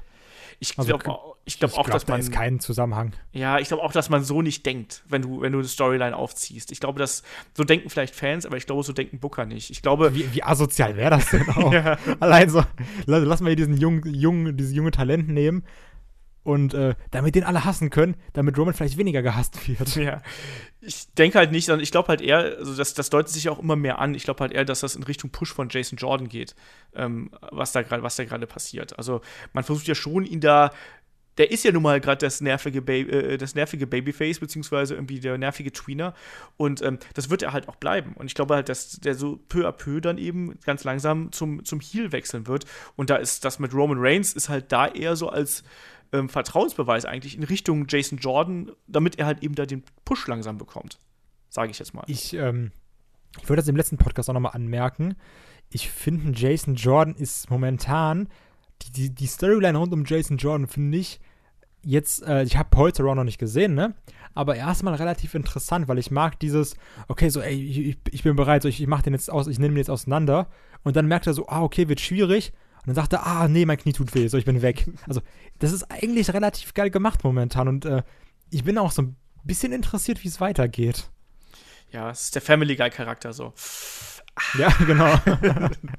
Wirklich. Aber äh, also ich finde das eigentlich, also weil das macht auch schön dieses, ähm, der zeigt immer so, ey, ich bin so tough. Und dann denkst du aber so, ah, der ist auch irgendwie nur so ein Feigling, dass du sagst, ah, dieser Jason Jordan, irgendwie kann ich den nicht leiden. Ja, ja. Also ich, ich finde das ganz interessant im Moment. Ich mag das ehrlich gesagt auch. Also ich finde das auch interessant und spannend, was da gerade passiert. Und das, auch wenn du jetzt die, die aktuelle Raw-Folge noch nicht gesehen hast, also wir nehmen den Podcast hier am Dienstagabend auf, ähm, ist es halt schon so, dass das da auch weiter fortgesetzt wird. Und deswegen, also da, ich finde das ist zwar ein bisschen merkwürdig, gerade ein bisschen, ich will jetzt da nicht so viel äh, vorwegnehmen für dich, aber das ist schon äh, gut gemacht. Dann fragt der Beasy weiter: ähm, Glaubt ihr, WWE zieht Jason Angle Jordan als nächsten Grand Slam Champion auf? Ich finde, das ist so ein bisschen weit gedacht, oder? Ja, wollte ich gerade sagen. also, also so, ähm, wenn, wenn man jetzt, ich sag mal so, wenn du dir jetzt Jason Jordan anguckst, ne? Und du sagst, okay, der wird als nächster Grand Slam Champion aufgezogen. Was, was, was hätte man denn dann damals von einem äh, Authority Seth Rollins gedacht? Ja. Dachte dann, das, das wird der nächste, keine Ahnung, das wird der nächste Typ, der irgendwie jetzt alles übernimmt und in jede Promotion geht und da Champion wird. Also, weil der wurde ja, der wurde ja gepusht bis durch die Decke und Jason Jordan ist immer so, wir gucken mal, was passiert und lassen dich in Matches kämpfen und ja, also, nee. Also auch da, nee. ich glaube halt nicht, dass man so weit vor, nach vorne denkt. Ich meine, gut, er ist schon äh, Tag Team Champion, aber da fehlen ja noch ein paar andere Gürtel jetzt irgendwie. Und ähm, ich glaube nicht, dass, das, dass man so weit im Voraus denkt und sagt, der muss jetzt Grand Slam Champion werden. Ich glaube, weiß auch gar nicht, ob das so wichtig innerhalb der Promotion ist, dass der diesen Stempel aufgedrückt bekommt. Klar kann man den irgendwann mal einem Wrestler aufdrücken, wie man das jetzt beim Roman Reigns gemacht hat, aber ob man jetzt gezielt sagt, so, der soll jetzt unser nächster Grand Slam Champion werden, glaube ich halt nicht. Glaube ich, das ich glaube, auch da so denkt man nicht. Das Witzige ist ja auch, dass irgendwie Grand Slam Champion mal mehr, mal weniger wichtig ist. Ja. Also ich weiß noch irgendwie, als äh, Dean das erreicht hat, hat er irgendwie keinen Hahn nachgekriegt, aber Roman war so, oh mein Gott, Roman war, ist Grand Slam Champion, dann lass uns einen Nationalfeiertag einrichten. Und bei Dean war so, ja, äh, ist halt jetzt passiert, ne? Ja. Äh, Roman Day. Oder Roman so. Day. Also ich, ich, muss auch mal sagen, ich liebe Rusev Day. Ich finde das unfassbar lustig. Ich finde das, das, total nervig. Das echt? Ja, Warum das denn? Ich bin da sehr humorlos. Das ist, das ist fantastisch. So, ähm, nächste Frage. Wird die Vaterschaftsgeschichte äh, nochmal auf eine andere Weise aufgelöst? Äh, hier, wird Gable zum Beispiel der Sohn von Kurt Angle irgendwann werden? das wäre das Schlechteste auf der Welt. Also, ähm, also ich denke halt, dass die Vaterschaftsgeschichte so aufgelöst wird nach dem Motto, oh hier, ich war äh, Jason John, habe das, hab das selber untersucht damals im Vaterschaftstest, als ich Kind war und dann habe ich das aber vertauscht mit drei Jahren und ja, also das wird wieder irgendwie so sein, so nee, du bist gar nicht mein Sohn und hahaha. Also so wie, wie das eigentlich immer ist, oder? Ja, ich, ich also er wird nicht ich weiß nicht, ich, jetzt, ich würde mir das total wünschen, dass das nochmal so ein cheesy Angle gibt mit Angle und mit Gable und mit äh, Jordan und dass Jordan sagt, haha, ich habe die Spermaproben vertauscht oder die, äh, was, was macht man denn da? Die hier Mundschleimhautabstrichproben, was auch immer und ich wollte hier die Position haben und ich habe euch alle nur verarscht und dann gibt es ein Match gegen seinen Vater. Gegen seinen vermeintlichen aber dafür, aber dafür brauchst du halt nicht Chad Gable. Also ganz ehrlich. Nee, ja, weiß ich nicht. Dafür musst du doch nicht Chad halt. äh, Gable diesen dummen Stempel aufdrücken, dass auf einmal Kurt Engels Sohn ist. Dann hast du das wieder die gleiche Misere. Ja, das stimmt. Aber ich weiß nicht, ich fände aber trotzdem, ich bin doch so, so, so, so ein Soap-Fan, was solche Sachen angeht. Ich fände das irgendwie lustig, glaube ich. Ich würde es ich wahrscheinlich hassen, aber ich würde es trotzdem lustig finden. Also ich warte halt immer noch auf diese Video-Vignetten, wo ein Kurt Angle und Jason John einfach im Park Football spielen und sich den so zuwerfen oder, oder äh, oder dann Jason Jordan so schaukelt und sagt, guck mal, Papa, wie hoch ich bin, du guckst ja gar nicht. Also irgendwie, darauf hätte ich mega Bock. Ich finde, ich habe ja das, äh, da hätte ich ja auch nichts gegen. Ne? Das passt ja auch in den äh, Soap-Charakter damit rein. Genau. Ähm, der Weezy fragt noch was, was mit Wrestling-Logik zu tun hat. Und zwar, warum stehen selbst erfahrene Wrestler nach einer Close-Line direkt auf, um die nächste zu kassieren, statt ins Seil zu rollen oder irgendwie aus dem, oder liegen zu bleiben? Ist das Wrestling-Logik oder stört euch das auch? Weil ihnen stört das anscheinend. Kai, stört dich das auch, wenn, das, wenn sowas passiert? Das sind so Sachen, die fragt man sich nicht. So, warum stehe ich auf, wenn Shawn Michaels auf dem Boden stampft? Also ja. so, also das ist, oder warum, warum stehe ich auf, wenn Edge in der Ecke lauert? Ist ja, also dann bleibe ich einfach liegen und räume mich aus dem Ring. Also das, das sind so Sachen, die darf man nicht fragen. Ich glaube halt auch, das ist, das, das ist einfach ein Zugeständnis, was man zum Wrestling-Schauen machen muss. Und äh, ansonsten machst du dir selber den Spaß kaputt, wenn du zu oft nachdenkst. Also mir wird ja hier häufig, gerade beim Match of the Week, wird mir hier vorgeworfen, dass ich Matches überinterpretiere und solche Sachen, also und überanalysiere. Und ich glaube, das ist da, also wenn es da damit anfängt, dass, äh, keine Ahnung, bei, wenn der Ultimate Warrior richtig loslegt, dass dann äh, der Hulk Hogan irgendwie frühzeitig wieder aufsteht, dann, äh, Nee, da denkt ihr gar nicht drüber nach. Habt da einfach Spaß dran und gut ist. Ansonsten, Ja, äh, einfach Kopf aus. genau. Ähm, Bankhaus Buck fragt, wer sind eure Lieblingsringsprecher und welchen Stellenwert haben sie, Stellenwert haben sie für euch allgemein? Findet ihr es besser, dass heutzutage mehr Frauen in dieser Position eingesetzt werden als früher? So, es sind quasi gleich drei Fragen. Kai, Also Lieblingsringsprecher. erstmal zu der äh, Sache mit den Frauen, mit den Männern, das ist mir komplett Latte. Also das sollte halt derjenige machen, der das am besten kann. Ja. Und wenn es jetzt eine Frau ist oder ein Mann oder keine Ahnung, irgendwas dazwischen ist mir das halt auch komplett egal. Soll einfach der machen, der das gut macht. Und ähm, mein Alltime favorite ist immer noch, ah, ich weiß, ist, ist das Tony Schimmel oder wie heißt der mit dem Rated R Superstar? ja, es ist Tony das ist Schimmel. mein Highlight. ähm, bei mir ist Lieblingsringsprecher ähm, Howard Finkel. Ich wusste, dass du das sagst. Ich bin ich, alt. Ich, ich wusste das. Das ist, ganz im Ernst, wenn, wenn immer ich noch, äh, wahrscheinlich, wenn ich im Ring stehen würde und jemand ankündigen würde, wird das so ähnlich klingen wie bei Howard Finkel vermutlich. Ähm, ansonsten, Aber der hat auch verdammt gut gemacht, muss ich sagen. Der hat ja mal äh, CM Punk angesagt in der Fehde mit äh, Del Rio. ja, also das, also der ist halt auch, das, den vergisst du halt auch nicht. Also Tony Schimmel auch. Ähm, dann wird es aber schon eng. Da gibt es noch einen Gary Michael Campetta, den hat der äh, gute Bankhaus-Buck auch genannt. Oder auch einen Michael Buffer hat es ja auch bei der WCW ähm, äh, gleich mehrmals gemacht.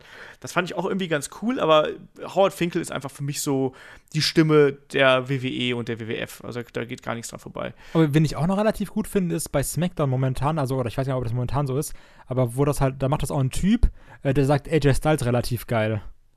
Der sagt immer dieses, ey, Jay Ja. Styles, das, das finde ich, das mag ich auch sehr. Aber ich finde, dass äh, die Bedeutung der Ringsprecher, in, weil er danach hat er auch gefragt, hat in den letzten Jahren, finde ich, so ein bisschen abgenommen. Also die sind nicht mehr so große Persönlichkeiten, wie sie mal noch vor ein paar Jahren gewesen sind. Sind Oder austauschbar. Ja, also genau, Früher hat ich noch ja. ein bisschen mehr diesen, diesen berühmten Boxansager mit, Ja. mit, mit dieser föhntolle Charakter. Und heutzutage ist das so, im Endeffekt ist es egal, wer da steht.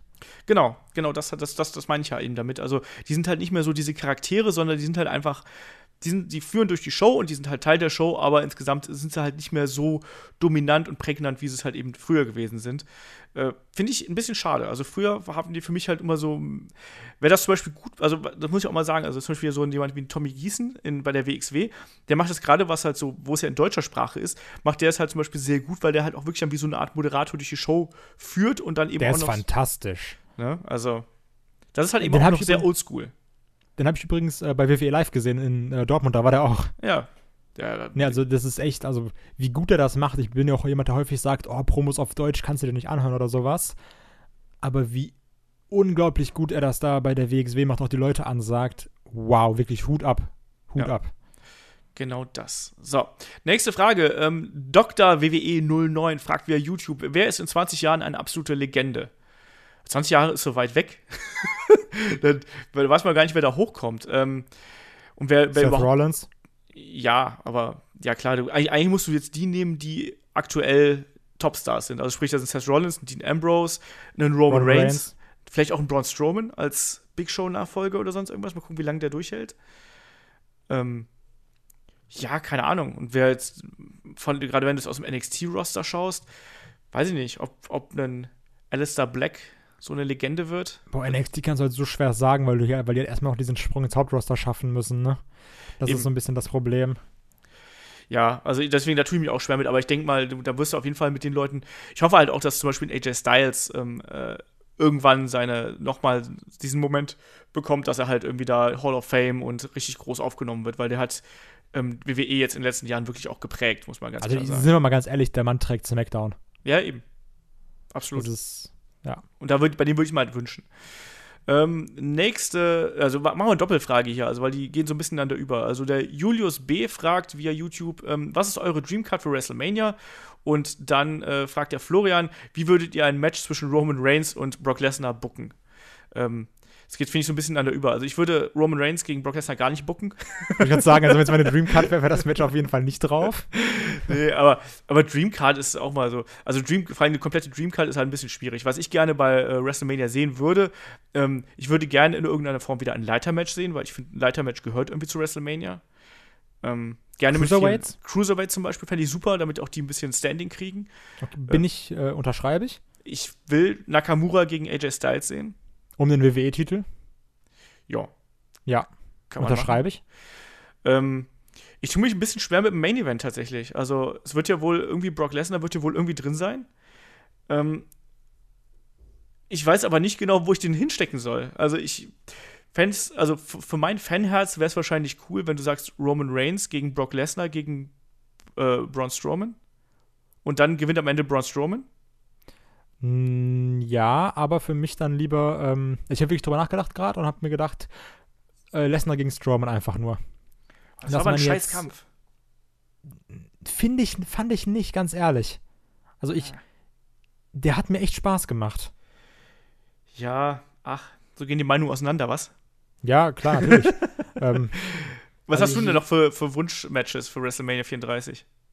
Äh, WrestleMania 34, was, ähm, US-Title, was, was machen wir da? Also, ähm, ich bleibe dabei, klar, ist immer so, oh, hier macht das Sinn und sowas.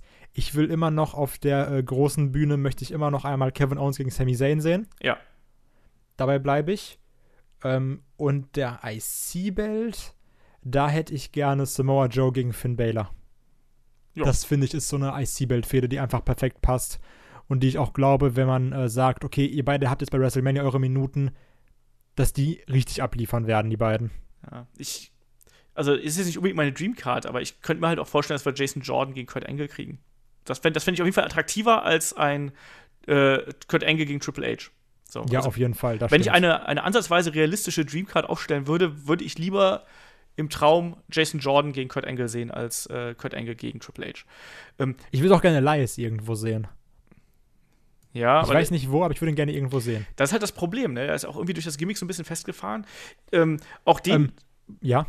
Nee, da ja, würde ich fast auch ein Titelmatch wünschen in irgendeiner Form. Also ja, äh, äh, IC, IC vielleicht auch, ne? mhm. ne? Genau. Ja. Begleitet vom ah, Honky Tonk Man. Oder einfach mal ein Duett äh, mit Aiden English. ja, unbedingt. Ähm, wie würdest du denn äh, Roman Reigns gegen Brock Lesnar bucken? Das, ähm, ja, es ist ja, das ist einfach scheiße. also, dieses, ähm, also halt entweder ist es so, ähm, okay, Lesnar wird halt komplett kaputt gemacht von Roman Reigns oder Roman Reigns kassiert irgendwie 15 Minuten und macht dann Superman Punches und 17 Spears und gewinnt oder Lesnar gewinnt und das ist eigentlich alles so, ich will halt nichts davon sehen. Ja. Also, äh, ganz, also ich habe wirklich kein Szenario, wo ich sagen würde, okay, das wäre cool. Können, können wir nicht nochmal ein äh, Cash-In von Seth Rollins oder sowas machen? da da wäre ich dabei irgendwie. Der kriegt einfach oder, so einen Gratis-Koffer ähm, hinterhergeworfen, meinst du? Ja. Oder einfach mal so, ähm, was natürlich auch auf der Dreamcard übrigens nicht fehlt, nochmal ganz kurz, ist äh, CM Punk. So, so muss, äh, das sage ich jedes Mal, wenn irgendwie nach der Dreamcard gefragt wird. Und ich bleibe dabei, irgendwann habe ich recht. Ja, irgendwann. Aber, ähm, nee, also ganz, also ich, ich glaube, man kann ähm, das Match nicht bucken, dass damit wirklich Leute, die sagen, ich habe halt keine Lust auf Roman Reigns gegen Brock Lesnar zufrieden sind. Also ich, ich glaube, das geht einfach faktisch nicht. Oder siehst du das anders? Nee, ich fürchte halt auch, also ich denke halt auch, das wird halt so ein Kampf werden, äh, wie du gerade gesagt hast, also wo dann eben Brock Lesnar am Anfang seine Dominanz ausspielt und dann eben Roman Reigns zurückkommt und so weiter und so fort. Ich weiß halt noch nicht genau, wie Roman Reigns letztlich an sein ähm, äh, an sein Title-Match kommt. Da bin ich mal gespannt, wie sie das halt auflösen. Ob, ob jetzt, von der gewinnt einfach den Rumble. Ja, das wäre halt das, das wäre der Super-GAU, um es mal ganz blöd auszudrücken. Das wäre, glaube ich, das Schlimmste, was sie machen könnten. Ansonsten, ja, ich fände, also tatsächlich, Shaggy und ich haben auch darüber gesprochen, vielleicht so ein Title versus Title-Ding. Auf keinen Fall. Auf, gar, auf gar keinen Fall. Das wäre das Schlimmste auf der Welt. Ja. Weil einfach da entweder ein Roman Reigns oder ein Brock Lesnar beide Titel haben. Das wäre so bescheuert. Das wäre so unmenschlich dumm. Also wirklich. Nee, oh, nein, auf gar keinen Fall. ja, ist ja gut. Also, ich, auch ich habe ich hab die Idee auch nicht. Also, warum will man das denn noch so? Okay, wir können Lesnar gegen Roman ohne Titel machen. Ja, das wäre eigentlich viel besser, weil dann haben wir irgendwie jemand anderes dafür. Dann kommt so Olaf. Oder wir machen einfach zwei Titel. Also nein, das wäre ganz schlimm. Ja, Bitte nicht. Na, wir schauen mal. Ich weiß es nicht. Ähm, äh, ich tue mich da, ich tue bei so Booking-Fragen auch ein bisschen schwer und lass mich das, lass mich da eher überraschen, ehrlich gesagt. Also, ähm, im Zweifel, ach, keine Ahnung, weiß ich nicht. Schiebe ich jetzt einfach. Ähm, der Julius fragt noch, was sind eurer Meinung nach die besten WWE-Matches der letzten zwei Jahre? So, also ich gehe jetzt mal bis Anfang 2016, würde ich jetzt mal sagen.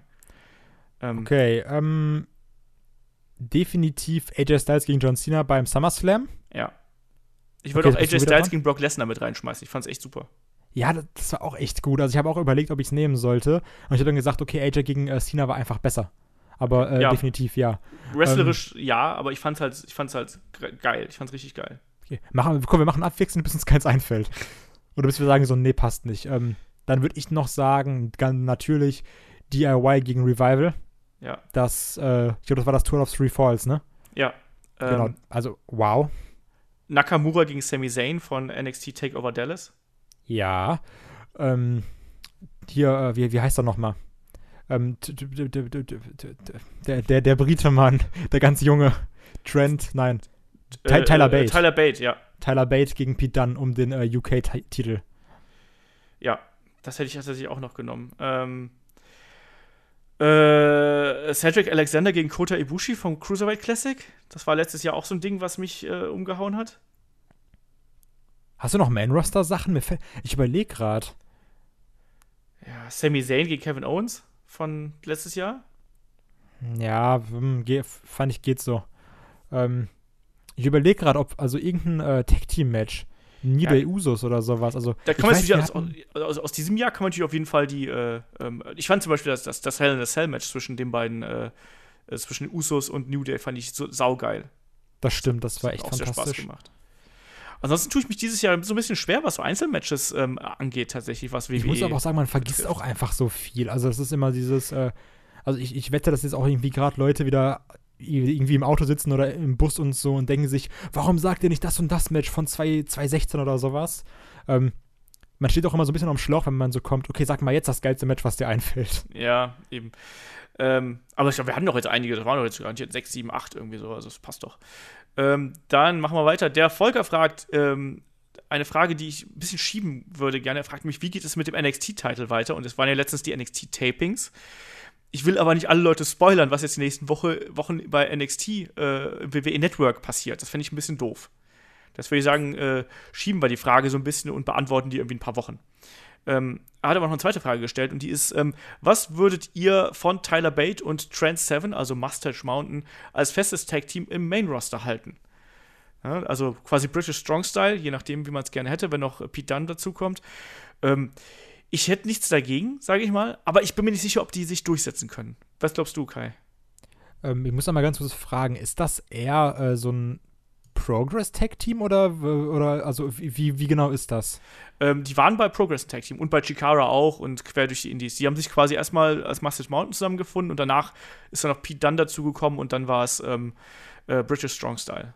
Halt dann waren sie Frage- Badass. ist halt die Frage, ob man dann sowas wieder auch im im Main-Roster gut aufbauen kann. Oder einfach sagt so, ah, guck mal, das sind jetzt die und die tragen jetzt lustige britische Hosen. So, also, das ist also, also das ist ja immer die Sache, du musst dann ja auch die Leute irgendwie ähm, in einer gewissen Art und Weise dominant darstellen.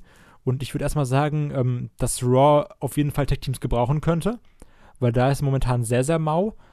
Aber ähm, wir haben halt auch gesehen, wie ein äh, Bullet Club oder The Club oder wie auch immer du es nennen willst, mit 120 an die Wand gefahren wurde. Also, Ja. das ist die Sache. Also, klar, natürlich. Und auch die beiden wären halt cool. Ich muss sagen, dass ich halt von Tyler Bate jetzt mehr weiß als von Trent Seven. Ähm, aber also, die, die können ja wresteln. Das ist ja einfach, äh, da kannst du ja nichts gegen sagen. Und dann, ähm, wenn, wenn die dann irgendwie gut dargestellt werden würden, ist halt auch, also klar, wür- würde ich mit Kusshand nehmen, ne? Aber ist halt immer schwierig. Ich finde halt diese, diese Main-Roster-Fragen schwierig, wenn du sagst, okay, wir nehmen Leute aus den Indies und packen die jetzt ins Main-Roster. Oder wir packen nehmen Leute von NXT und packen die ins Main-Roster. Ist halt immer die Frage, äh, zieht das überhaupt Reaktion?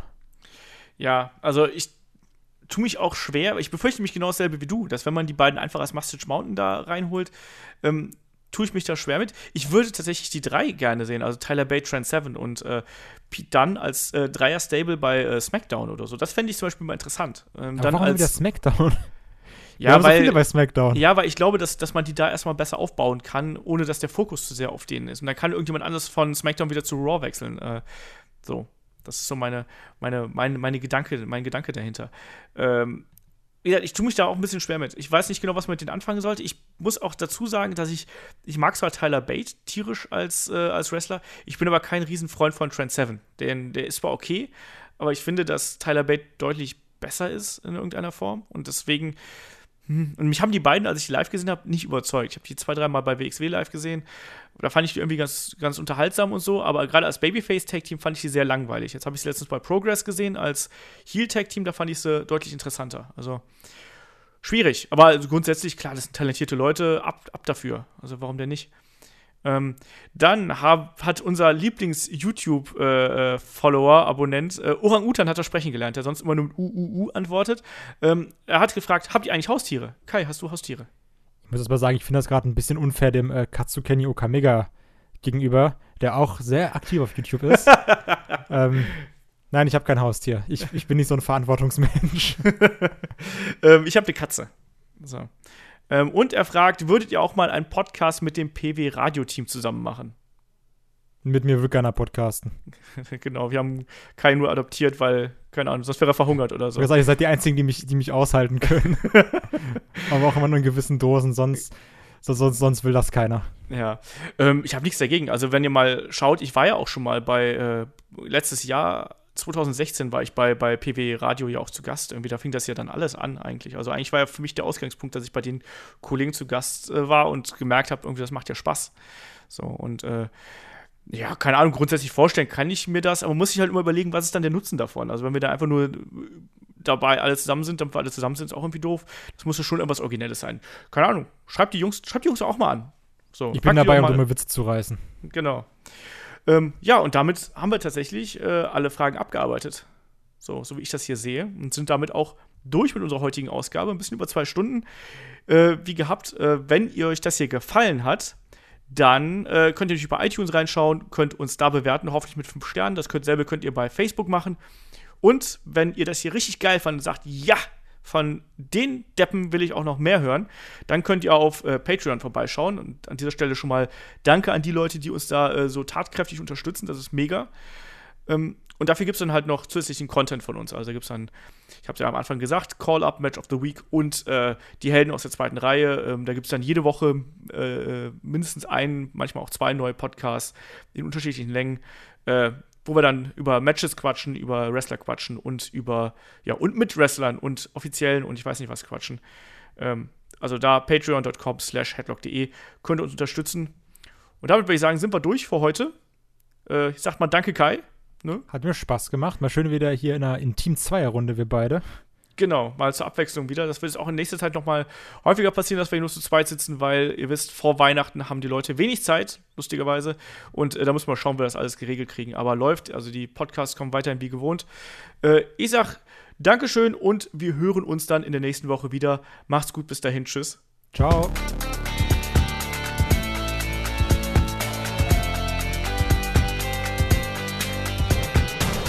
Headlock der Pro Wrestling Podcast.